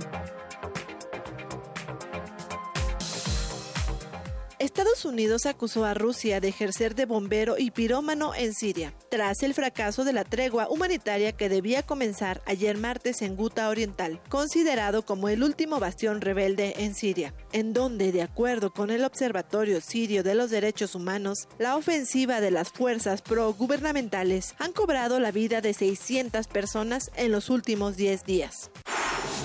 Tras 11 meses de negociaciones, la Unión Europea ha aprobado el primer borrador legal del acuerdo de salida del Reino Unido. Temas sobre el periodo transitorio, los derechos de los ciudadanos y sobre todo la solución para la frontera entre las dos Irlandas están provocando airadas reacciones. El negociador jefe de la Unión, Michel Barnier, explicó que hay diferencias excesivas en varios asuntos. Por ejemplo, sobre la duración de esa transición que hemos sugerido, que terminaría el 31 de diciembre de 2020, al tiempo que el periodo presupuestario, Reino Unido quiere mantener abierto ese periodo, lo que no es posible. Por su parte, la premier británica Theresa May aseguró que si se implementara el borrador antes referido, se socavaría la situación del Reino Unido en el mercado común y se amenazaría su integridad constitucional. Sobre el borrador del texto legal publicado por la Comisión de aplicarse supondría un perjuicio para el mercado interior del Reino Unido y una amenaza a nuestra integridad constitucional, creando una zona aduanera fronteriza en el mar de Irlanda, algo con lo que jamás ningún primer ministro británico estará de acuerdo. Y quiero dejar esto absolutamente claro. Según fuentes de inteligencia citadas por el diario estadounidense The Washington Post, funcionarios de al menos cuatro países, Emiratos Árabes Unidos, China, Israel y México, discutieron sobre cómo influir en Jared Kushner yerno y asesor presidencial del mandatario Donald Trump, al tiempo que se dio a conocer que Kushner ya no tiene acceso a la información más sensible de la Casa Blanca seis candidatos presentaron sus postulaciones ante el Consejo Nacional Electoral de Venezuela para competir en los próximos comicios presidenciales del 22 de abril. Uno de ellos es el socialdemócrata y ex militante chavista Henry Falcón, quien asegura que puede ganar. Ese es el gobierno que queremos para Venezuela, un gobierno de unidad nacional que incluya y que no excluya, un gobierno que nos pueda salvar de esta miseria, de esta tragedia, de esta debacle en la que nos ha convertido este gobierno. Por su parte, el actual presidente venezolano Nicolás Maduro, quien busca su reelección, aseguró que llevará a su pueblo a vencer la guerra económica. De un pueblo que hace 29 años dijo basta la oligarquía, basta el Fondo Monetario Internacional, ya basta oligarcas de un pueblo que hace 29 años, lleno de dolor, de impotencia, rompió las amarras de dominación imperialista, que un siglo entero lo dominaron. Porque tu opinión es importante, síguenos en nuestras redes sociales, en Facebook como Prisma RU y en Twitter como arroba PrismaRU. Queremos escuchar tu voz. Nuestro teléfono en cabina es 55 36 43 39. Debate RU. Son las 2 de la tarde con 22 minutos y vamos ahora a hablar en esta mesa de los miércoles con estudiantes y con un experto acerca de las redes sociales y seguridad de los datos personales en ella, de cómo eh, siempre peleamos también que Internet ya sea un derecho, cuántas personas la usan y qué estamos dejando a través de esa conexión que tenemos, llámese redes sociales, llámese correo electrónico, teléfonos inteligentes y demás. Doy la bienvenida antes porque aquí ya están nuestras eh, acompañantes eh, eh, que son estudiantes de la FESA Catlán. En un momento se las voy a presentar, pero antes doy la bienvenida al maestro Raúl Luna. Él es académico de la FESA Aragón y especialista en redes sociales y fundador de Nómada Digital. Maestro, muy buenas tardes, bienvenido a este espacio. Deyanira, muy buenas tardes, buenas tardes para todos en el estudio, un gustazo estar con ustedes. El gusto es nuestro, maestro. Yo quisiera preguntarle al respecto de este tema. Es un tema, es un tema maravilloso, pero también a su vez puede ser muy escabroso. ¿Cómo empezar a entender el tema de la privacidad hoy en día a través de las redes sociales, a través del acceso a Internet? ¿Qué nos puede decir, maestro, al respecto? Bueno, lo, primero es eh, definir que estamos viviendo en una era eh, en donde todo es público y no es necesario que sea todo público. Estamos confundiendo esa libertad eh, que tenemos de hacer el uso de las redes, porque la culpa no es de las redes, eh, o la responsabilidad no es de ellos, es nuestra. Nosotros tenemos que pensar eh, en que todo lo que vamos a compartir, pues va a pasar a formar parte de una huella digital. En términos reales, por ejemplo, si yo no quiero que la gente conozca mi rostro, pues no voy a subir una imagen a mi perfil, ¿no? Porque eso es lo que van a encontrar de inmediato las personas. Eh, en términos de protección de los datos personales, pues tampoco es bueno que estén dando acceso a todos sus datos, es decir, dirección, teléfono. Hay mucha gente que yo puedo contactar porque tienen sus teléfonos en, en Facebook, por ejemplo, ¿no? Eh, que es un error. Digo, si queremos proteger nuestra privacidad, pues no, no podemos estar colgando todos los datos en redes. Pensemos primero qué es lo que queremos compartir, qué es lo que es necesario compartir y no llegar al extremo. Eh, ese es eh, el primer punto que yo tendría que abordar. El segundo, bueno, pensar que todo lo que subimos ahí es información que alguien va a utilizar eh, para determinado fin. Es decir, ya sea para evaluarnos, porque ahora sabemos también que hay áreas de recursos humanos que ingresan a los perfiles, porque pues hay que ver que qué tipo de empleado se va a contratar, eh, cuál es su comportamiento en tiempo libre, en fin, ya se evalúa de otra manera a las personas, incluso en China ya se dan créditos con base en la revisión de las redes sociales, y esto ya nos implica el ser más cuidadosos eh, en términos reales de lo que subimos. Está también por en, esta misma área eh, la gente que se roba los datos, ¿no? Es decir, si ustedes están de vacaciones y están subiendo que están en, vamos a pensar en, en el otro extremo de la República, pues gente que los conozca va a saber que pues no están en casa, por ejemplo, pero también gente que no los conoce, si es que son de las personas que cada vez que les llega la foto de una chica guapa o de un chico musculoso o guapo, este, lo agregan, aunque no lo conozcan, pues no sabemos realmente quién está detrás de esa fotografía, de ese perfil, y son personas que tal vez estén buscando vulnerar la, la seguridad de, de sus redes, o bien aprovechar a través de esta ingeniería social, que implica hacerse amigo primero, ganarse su confianza, para poder eh, tener acceso a datos eh, pues sensibles, como cuándo están o cuándo no están, y sabemos que es una de las formas de operar, por ejemplo, de la gente que trata, este, que es tratante de personas, ¿no? Este, ligan a una chica, a un chico a través de redes sociales con un perfil falso o con las promesas de que les van a cambiar la vida, y eso implica, bueno, pues evidentemente poner en riesgo su integridad eh, por el mal uso, en este caso, de redes sociales. Así es, maestro. Es, es un tema que tiene muchas, eh, muchas formas de entenderlo porque efectivamente el Internet, las redes sociales nos acercan, eh, pero también nos pueden meter a un mundo en el que quizás ni siquiera sabemos que nos puede sumergir y muchas veces es nuestra responsabilidad justamente. ¿Por qué?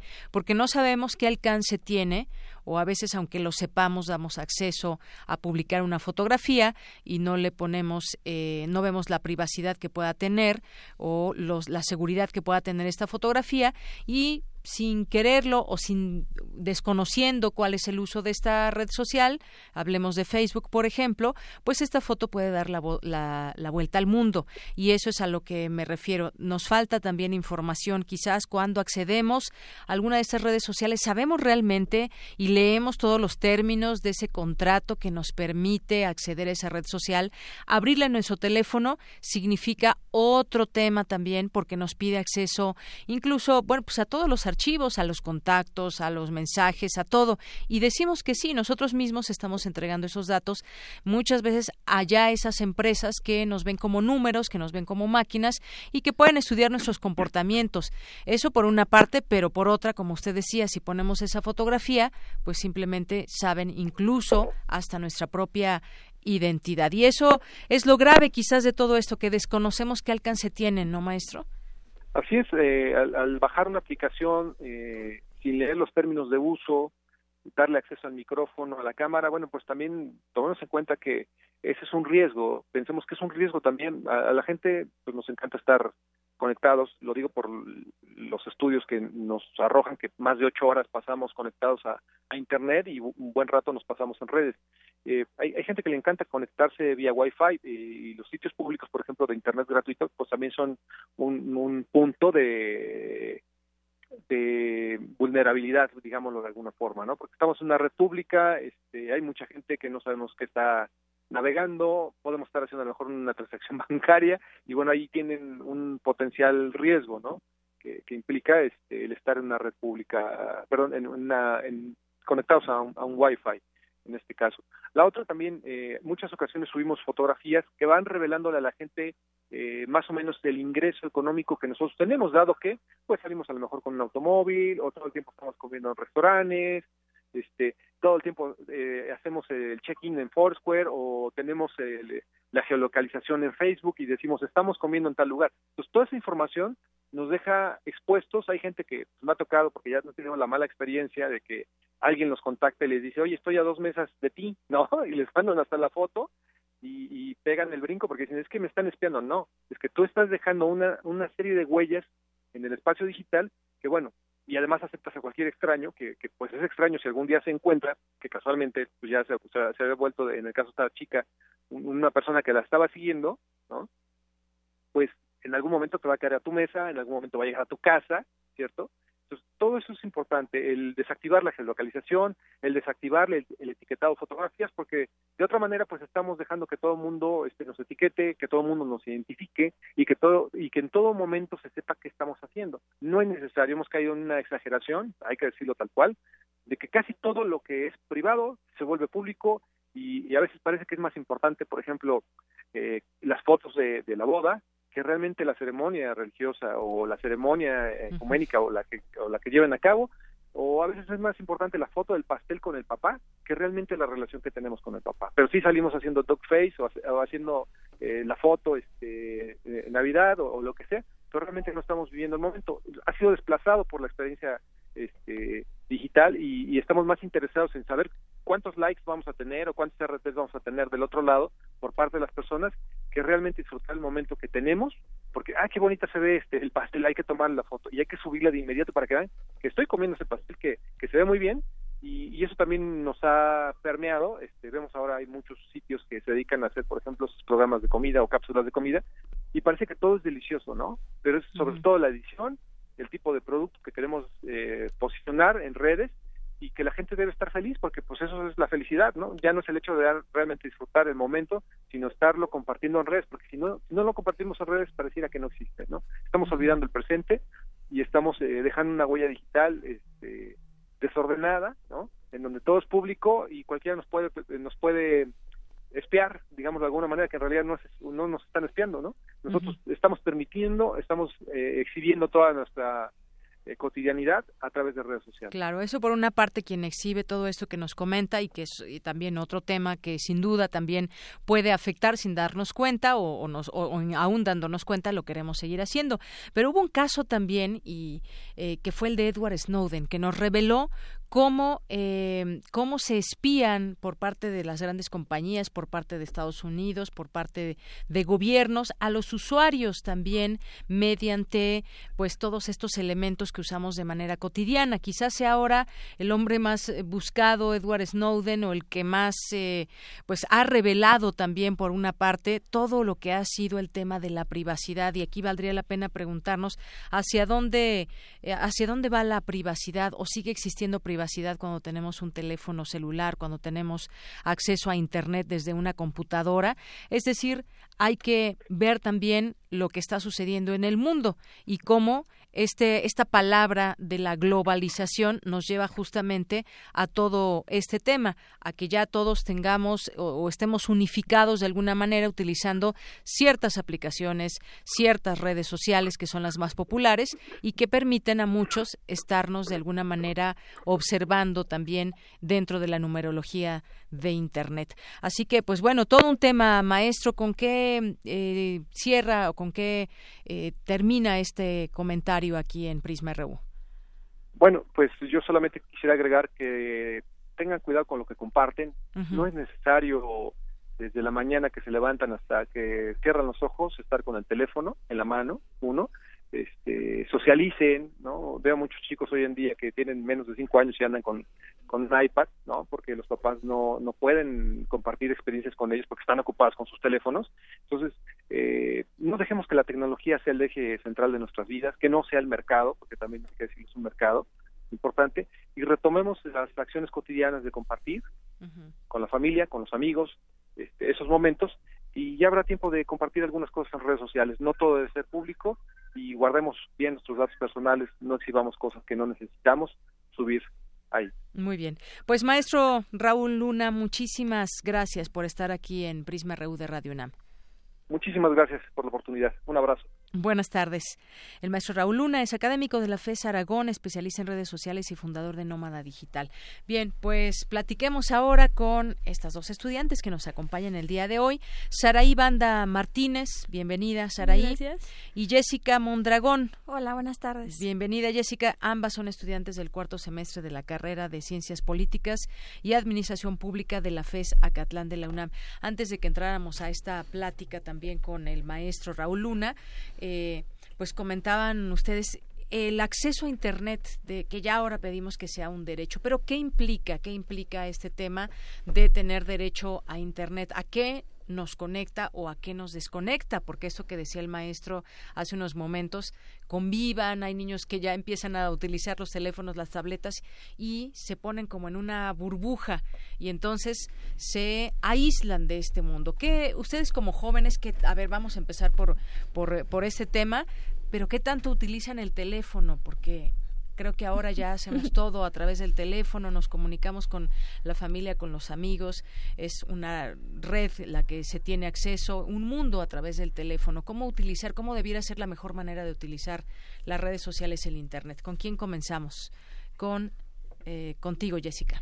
Em, si bien las redes sociales son un tema de, bueno, un tema que se puede debatir de una manera muy que tiene mucho material porque, bueno, encontramos pros y contras. Uno de los grandes eh, beneficios que tenemos es que precisamente no necesitamos estar cerca de una persona o un familiar que tenemos eh, lejos. Nos podemos comunicar desde cualquier parte del mundo, podemos compartir eh, momentos, etc. otra cosa que a lo que yo le veo una contra muy, muy, muy notable es la pérdida de identidad que tenemos al usar estas redes sociales. Es una pérdida de identidad porque realmente se muestra lo que eh, el estatus que tiene que estar en las redes sociales. Básicamente, el subir una foto, como lo comentaba eh, el, maestro, una foto donde te veas guapo, atractivo, para las demás personas eh, en un perfil, pues cuenta más de como una actitud eh, en la vida real, ¿no? Y finalmente, ¿cuántos de los amigos que tenemos en las redes sociales conocemos finalmente? ¿Cuántos eh, de ellos eh, pueden estar con nosotros en contacto diario? y una problemática también inmensa es la manera en que ya niños utilizan las redes sociales. según un estudio, se ha incrementado el, el patrón de de cuentas creadas en Facebook y la mayoría son niños. Y el riesgo que corren estos niños como por ejemplo eh, se está de moda en la modalidad en donde pedófilos eh, gente más grande crea cuentas eh, haciéndose pasar por niños y a través de estas cuentas crean el la cita y es como se van raptando a los niños. Entonces creo que es un tema eh, que si bien tiene un beneficio para nosotros, también qué estamos dejando atrás, qué es lo que está pasando a nuestro alrededor y de qué manera vamos a controlar esto, porque finalmente eh, es nuestra responsabilidad, es cosa de todos. Muy bien. Eh, ahora, hay que preguntarnos también para qué usan nuestra información. Una puede ser todo ese tema donde eh, pues acceden a nuestras fotografías, a los lugares que frecuentamos y demás, y para temas de seguridad, pues dejamos ahí la puerta abierta para alguna situación que no estamos deseando. Pero por otra, eh, todos esos millones de personas que acceden a la red y a las redes sociales, ¿para qué sirve toda esa información? ¿A dónde, a dónde se va? Y bueno, una de ellas es, dependiendo el, eh, bueno, el teléfono que ustedes traigan, y si van a algún buscador como a Google, a cada uno les puede presentar una, una respuesta diferente. Si ponemos al principio eh, quiero jugar a, a ti te va a aparecer una cosa, a ti otra, a ti otra, dependiendo el uso que le des, porque ya tu teléfono está registrando cuáles son tus búsquedas frecuentes y entonces te manda publicidad sobre tal o cual cosa que cree que te pueda interesar. Ya se maneja todo de esa de esa manera. También estamos entregando nuestra información no solamente a nuestros amigos, sino también a otras personas y a empresas, no solamente a personas que quieran como pedófilos que podía ponías este ejemplo, sino empresas que nos van a, a tratar de vender algo y a tratar de englobar también incluso gustos. ¿Tú qué puedes decir al respecto de todo este tema, Saraí? Bueno, retomando el tema, es curioso. Hace rato de camino aquí a la cabina le comentaba a Jessica, ¿has googleado alguna vez tu nombre? O bueno, por pura curiosidad que has googleado, no sé, a tu mamá, a tus familiares, etcétera. Y ya me decía, no. Y entonces nos metemos a googlear nuestros nombres. ¿Y qué es lo primero que aparece? Tu Facebook. tus fotos que subes a Facebook, fotos en Instagram, fotos, no sé, en Twitter, o sea, lo que tú subes. Y es curioso, porque si uno recuerda cuando crea, no sé, su perfil de Gmail, su perfil de Facebook, su perfil de Instagram, ¿qué es lo primero que te pregunta? ¿Qué te gustaría recibir? Noticias, cultura, deportes, etcétera. Y entonces se crea como que todo un historial. Creas tu propia huella electrónica sin darte cuenta. Y bueno, cuando uno crea su cuenta de Facebook o lo que sea, le das a aceptar términos y condiciones, pero ¿quién realmente lee esos términos y condiciones? ¿Me las pueden decir ustedes que tienen Facebook? ¿Cuáles son esos términos y condiciones? Bueno, es triste, pero le decía a Jessica, yo creé mi Facebook hace, no sé, cinco años, y o sea, no lo leí, ya hasta después cuando ves las noticias, de por qué te aparecen ciertas sugerencias de amistad, por qué te aparecen ciertas noticias, por qué te aparece a tal persona le gusta esta página, por qué no le das like tú. ¿Cómo se da cuenta de esto Facebook? Al momento de aceptar los términos y condiciones, ¿a qué le das puerta? Tú le abres la puerta a que te aparezcan anuncios, a que tú aparezcas ante otras personas desconocidas, a que sepan tus gustos, a que a través de lo que tú le das like, Facebook te manda anuncios, etcétera, y no solo con eso. Son con casi todas las aplicaciones, y es ahí donde dices, ¿hasta dónde estoy seguro? ¿Cómo mis datos personales van a saberlos todos? Y bueno, te abres la puerta a un mundo virtual, y era lo que mencionaba el maestro. ¿Cuál es ese límite entre lo privado y lo público? ¿Y realmente estás viviendo en un mundo real o estás como que en una, ahora sí que, fantasía o un mundo feliz? Claro. Y desafortunadamente, aunque a veces tengamos toda esta información, aunque veamos los términos que implica darnos de alta en alguna red social, eh, hablemos, por ejemplo, del caso de las aplicaciones. Yo he querido bajar varias veces, por ejemplo, la aplicación de Sky Alert para pues bueno, este tema de los sismos y demás, pero te pide acceder prácticamente a todo tu teléfono. Es más, bajas alguna otra aplicación, por ejemplo, relacionada con música y te pide pues incluso eh, mensajes de voz que pueda acceder y demás. Y entonces hace poco una persona me decía, bueno, pues es que si no, o, aceptas o te quedas fuera de la jugada, o aceptas o te quedas fuera de esta eh, aplicación que todos tenemos y que es muy popular, por ejemplo, pues vamos a decir otra muy famosa también sin hacer publicidad, está Spotify o cualquier otra que, que pongamos eh, un ejemplo, esta para escuchar la radio, por ejemplo, la de TuneIn o muchas otras que nos piden acceso desafortunadamente a todo lo que está pasando en nuestro teléfono. ¿Dónde queda la privacidad? Y si no nos queremos quedar exentos de ello, de poder disfrutar de esas aplicaciones, pues le damos a aceptar sin más ni menos. Y aunado a todo eso, pues hay las, malas intenciones también. Hemos sabido que a través de ciertos programas se puede llegar a espiar a las personas, sobre todo cuando tengan que ver, muchas veces lo hemos visto aquí en México, a políticos, a periodistas, y esto se vuelve pues un problema cada vez mayor. Entonces, pues ¿qué nos queda? Ser muy cuidadosos, extremadamente cuidadosos, y aunque a veces pensamos que somos cuidadosos, estamos entregando nuestra información, eh, simplemente el Twitter. Eh, los, a veces hay gente que tiene un millón, dos millones de seguidores y pues bueno, todas esas personas, dos millones de personas pueden acceder a toda su información. Bueno, algún consejo como joven, eh, Saraí, que nos puedas, Jessica, que nos puedas dar y ir concluyendo también cómo ves este tema. ¿Qué podrías decir al mm, respecto? creo que es importante el contacto que tenemos a diario como seres humanos, dejar de un lado eh, la comunidad virtual conectarnos un poco más al exterior, a lo que realmente nos va a construir como personas, eh, nos va a crear valores, nos va a dejar algo bueno. Eh, si bien Internet es una buena herramienta para todo, también para búsquedas de información, creo que no hay mejor información que la que te brinda un libro, que la que te brinda una revista científica. Eh, creo que esto es algo que se está dejando de lado en la educación actualmente, porque ya últimamente los niños al hacer su tarea la googlean dos minutos, la copiamos, la pegamos, la imprimimos y listo.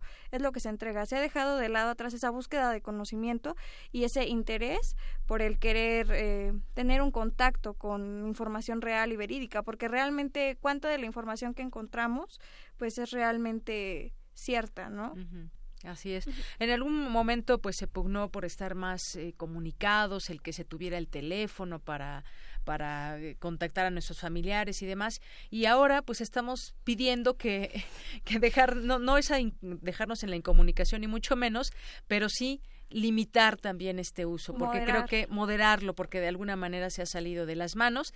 Ahora los niños en las primarias pues ya les piden incluso una tablet o no hay niño eh, o hay muy pocos niños que ahora no sepan cómo, cómo deduzcan cómo se utiliza un teléfono cuando cae en sus manos y todas estas cosas. Quizás debemos aludir a ello, qué queremos nosotros, cada uno de los que se nos están escuchando y, y las personas que acceden a esas redes, qué realmente uso le queremos dar, qué uso le queremos dar y cómo eh, cuál es esa huella digital o esa huella tecnológica que estamos dejando a nuestro paso y cosas que a lo mejor aunque queramos borrar, ya si se las apropiaron en Internet, ya, no hay manera de que se puedan borrar.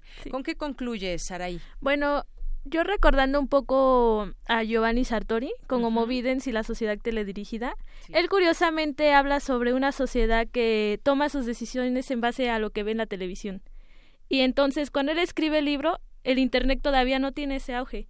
Y él pronostica que no va a tener el mismo alcance que la televisión, que no va a tener como que los mismos preámbulos, pero bueno, lo superó, exacto. Y bueno, ante esto, lo retomando un poco lo que decía Jessica y un poco de lo que decía el profesor que, que previamente habló aquí a la cabina.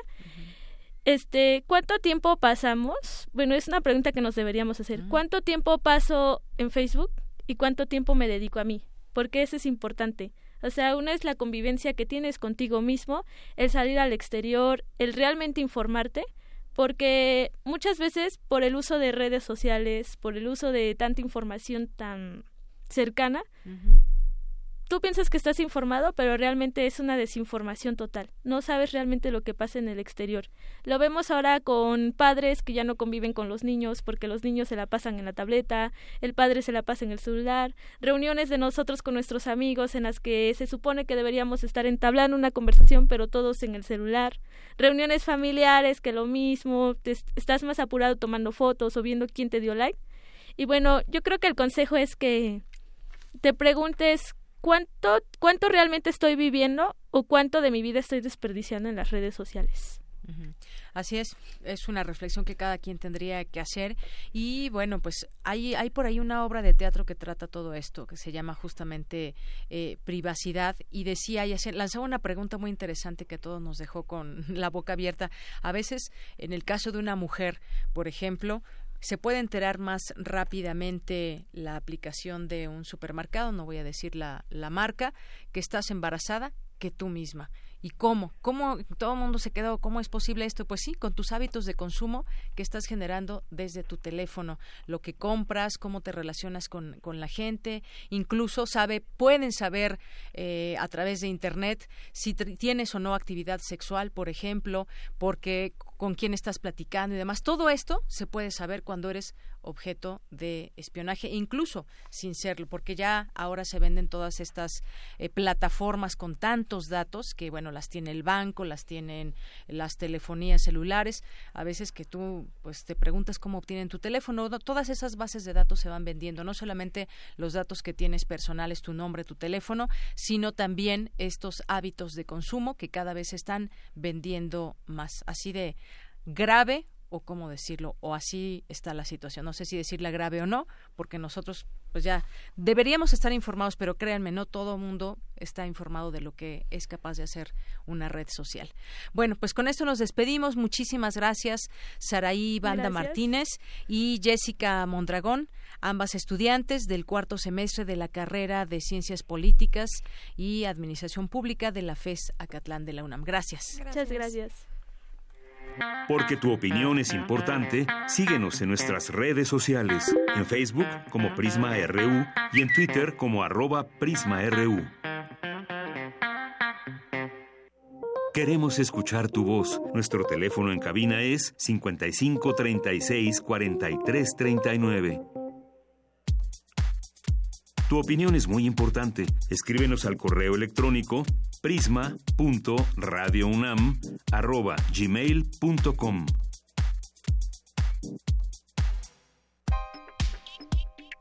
Colaboradores RU. Literatura.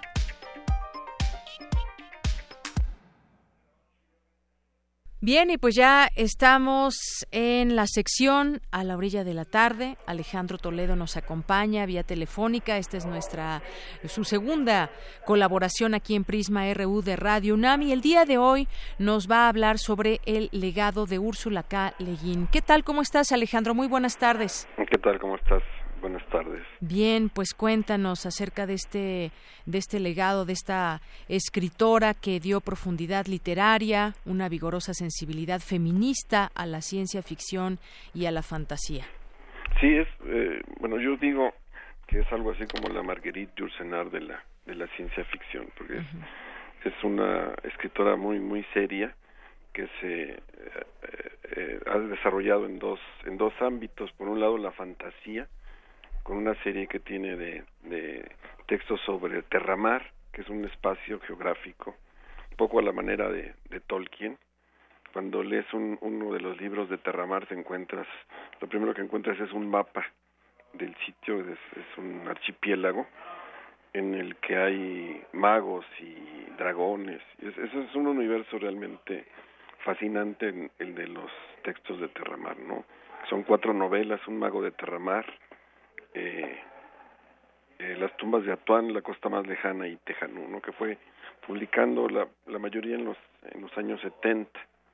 Incluso hay una adaptación que hizo un, el hijo de Miyazaki, que se llama Goro Miyazaki, de, de los cuentos del de Terramar, que este, no sé si a, a Úrsula no le gustaba mucho la, la adaptación, aunque le parecía que era una película bella, le decía a Goro Miyazaki que era que la película funcionaba muy bien, pero no era como ella se hubiera imaginado en, en la pantalla eh, ese universo creado por por ella, ¿no? En, en toda esta saga de Terramar.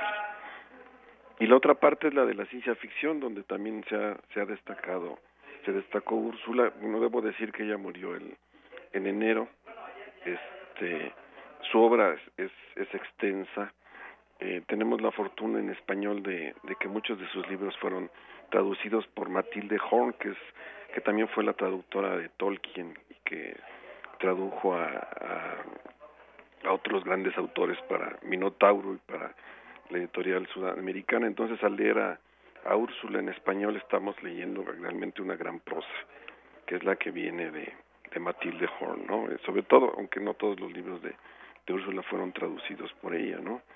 Hay novelas de ciencia ficción como La mano izquierda de la oscuridad o El nombre del mundo es bosque o Los desposeídos o la o la rueda celeste que, que son real, realmente recomendables. ¿no? Este último es, es fascinante porque trata de del mundo de los sueños. Es un personaje que al soñar modifica el mundo y, y, y su terapeuta encuentra que esta es una fórmula de la que él se puede aprovechar para hacer modificaciones que le convengan y, y adquiere un, un, cierto poder, ¿no? Hace rato encontré, yo no conocía una película con Lucas Haas y James Caan, uh -huh. que es una adaptación de La Rueda Celeste, sí. y es que se ve interesante porque es, es este esta lucha de poder entre el soñador uh -huh. y el que quiere controlar los sueños. Y así se llama también la película. También se llama así la, la, la, la Rueda Celeste, celeste ¿no? Entonces estamos ante una gran maestra de, de, dos géneros, de lo fantástico y de la y de la ciencia ficción que ganó todos los premios posibles en esos dos ámbitos. Si no hubiera es, escrito es, eso que llamamos un subgénero, o sea, esos dos subgéneros que son la ciencia ficción y la fantasía, quizá hubiera sido tomada más más en serio como una gran escritora así sin sin más sin sin etiquetas, pero se desarrolló sobre todo en ese ámbito y este y para mí es, es, es una gran maestra es, un, es realmente un portento. Ella también tiene un, un, libro que lamentablemente perdí hace algunos años que se llama este el eterno regreso a casa. Casi uh -huh. todos los títulos de Úrsula son de Úrsula son muy hermosos no el y es eterno en especial, regreso a casa. ese el eterno regreso a casa plantea algo que es muy interesante para mí que es una antropología del futuro. Generalmente investigamos en nuestro territorio qué es lo que hubo antes ella investigó lo que es lo que habría hacia adelante, hacia unos 200 años, e inventó una mitología, unos cantos, eh, unas leyendas en torno a esa comunidad del futuro que ella se imaginó en el eterno regreso a casa. Entonces tenemos los textos, digamos, básicos de una civilización imaginaria en, en, en ese, en esa obra, ¿no? Muy bien, bueno, pues eh, todo esto que nos platicas eh, de cómo era su, su literatura y todo este legado que deja, solamente como dato también para que nos demos cuenta, sus libros se han traducido a más de 40 idiomas y han vendido millones de copias en, en todo el mundo. Este que decías también de La mano izquierda de la oscuridad, eh, ambientado en un planeta donde las distinciones de género comunes no son aplicables, es, es ya de entrada pues una síntesis muy interesante de este este, de este libro. Sí, eh, porque es, es muy curioso porque el sexo se manifiesta solamente cuando, en el acto amoroso.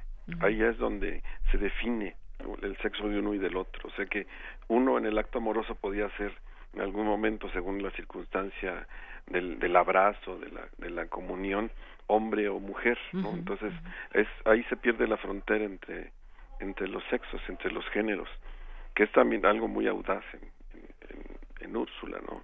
Ella tenía un discurso muy serio, muy firme, como como escritora, como mujer, y es este y, y fue como una, una voz sólida, digamos, en ese territorio de lo fantástico y de la ciencia ficción. Muy bien, pues dejemos esa recomendación para nuestro auditorio el día de hoy de Úrsula K. y que puede ser este libro de la mano izquierda de la oscuridad o alguno de los otros que mencionabas, El eterno regreso a casa o incluso esta adaptación de la cual nos hablaste de eh, La rueda celeste que también lo podemos encontrar para verla. Digo, finalmente yo creo que la recomendación va a ser leerla y bueno, pues eh, que podamos comentar aquí también con nuestro auditorio, que nos recomienden libros, que tú nos harás estas recomendaciones todos los, los miércoles y nos hablarás de algún o alguna escritora. Y bueno, algo más que deseas agregar, Alejandro. Bueno, también la adaptación de Goro Miyazaki es, es, hermosa, es, está, al estilo del, del, un poco del, de la escuela, digamos que del padre, ¿no? Eh, la hizo este eh, como hubo un pleito entre ellos, el, padre no quería, eh, Miyazaki no quería que su hijo dirigiera, pero al ver la película le dijo, lo hiciste de una forma muy honesta y eso le da, le da valor a tu, a tu obra, ¿no? Entonces, es, es, es bello también, es el universo de Terramar. Úrsula protestaba mucho con, con la ciencia ficción o la fantasía convertidas en un producto comercial. No, no le gustaba la, la serie de Star Wars y, y se resistía a ver sus libros en, en la pantalla, ¿no? Pero creo que estos dos trabajos parece que están bien, tanto la, la Rueda Celeste como los cuentos de, de Terramar, ¿no? Pero claro, su, ella es sobre todo una gran prosista, entonces lo mejor es es leerla en sus libros, ¿no? Claro, una gran prosista y que también tuvo algunos libros de poesía. Sí, incluso en aquel libro que te decía en el eterno regreso a casa inventa toda una una poesía de, de aquel em, eh, de, aquella cultura del futuro no ella lo que llamaba la antropología del futuro. Entonces es poeta narradora este gran novelista. Muy bien bueno pues y te digo que ha tenido muy buenos traductores entre ellos habría que mencionar a Matilde Horn que también es es importante en la en la historia nuestra porque por Matilde Horn leímos muchas cosas en Minotauro y en y en Sudamericana, ¿no? Muy bien. Pues Alejandro Toledo, muchísimas gracias por compartirnos eh, el día de hoy a Úrsula K. Leguín. Bueno, que estés muy bien. Igualmente. Aquí, aquí sigo. Claro que sí, nos escuchamos el próximo miércoles. Que te vaya muy bien. Hasta luego, muy buenas tardes. Bueno, ya casi nos vamos. Faltan algunos minutos. Tenemos por ahí la poesía de Margarita Castillo que vamos a escuchar ya para cerrar con ello. Mientras tanto, bueno, pues de las últimas noticias murió el actor Rogelio Guerra. Está también lo que está pidiendo Italia a México, urgente solución al caso de italianos desaparecidos. Ya el ministro italiano de Relaciones Exteriores, Angelino Alfano, expresó la fuerte preocupación de su país por la desaparición de sus ciudadanos allá en Jalisco. Son las 2.58 y vamos a ir a escuchar Canto en Libertad 1. Y en la voz de Margarita Castillo. Ya con esto me despido. Muchas gracias. Soy de Yanira Morán. Que tenga muy buena tarde, buen provecho. Hasta mañana. Poesía RU.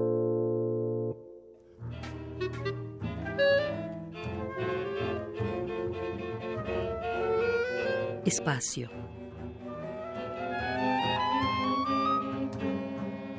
Espacio inconmensurable, sol radiante, lluvia fina, penetrante y el viento.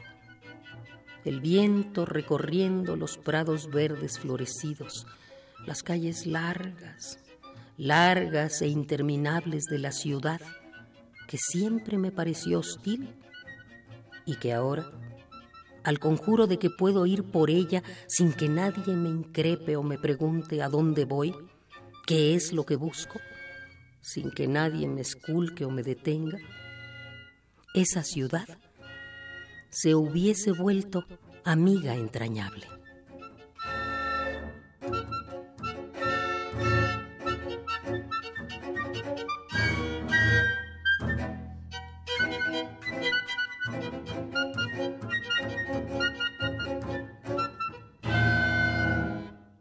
Canto en libertad. 1. Miguel Aroche Parra.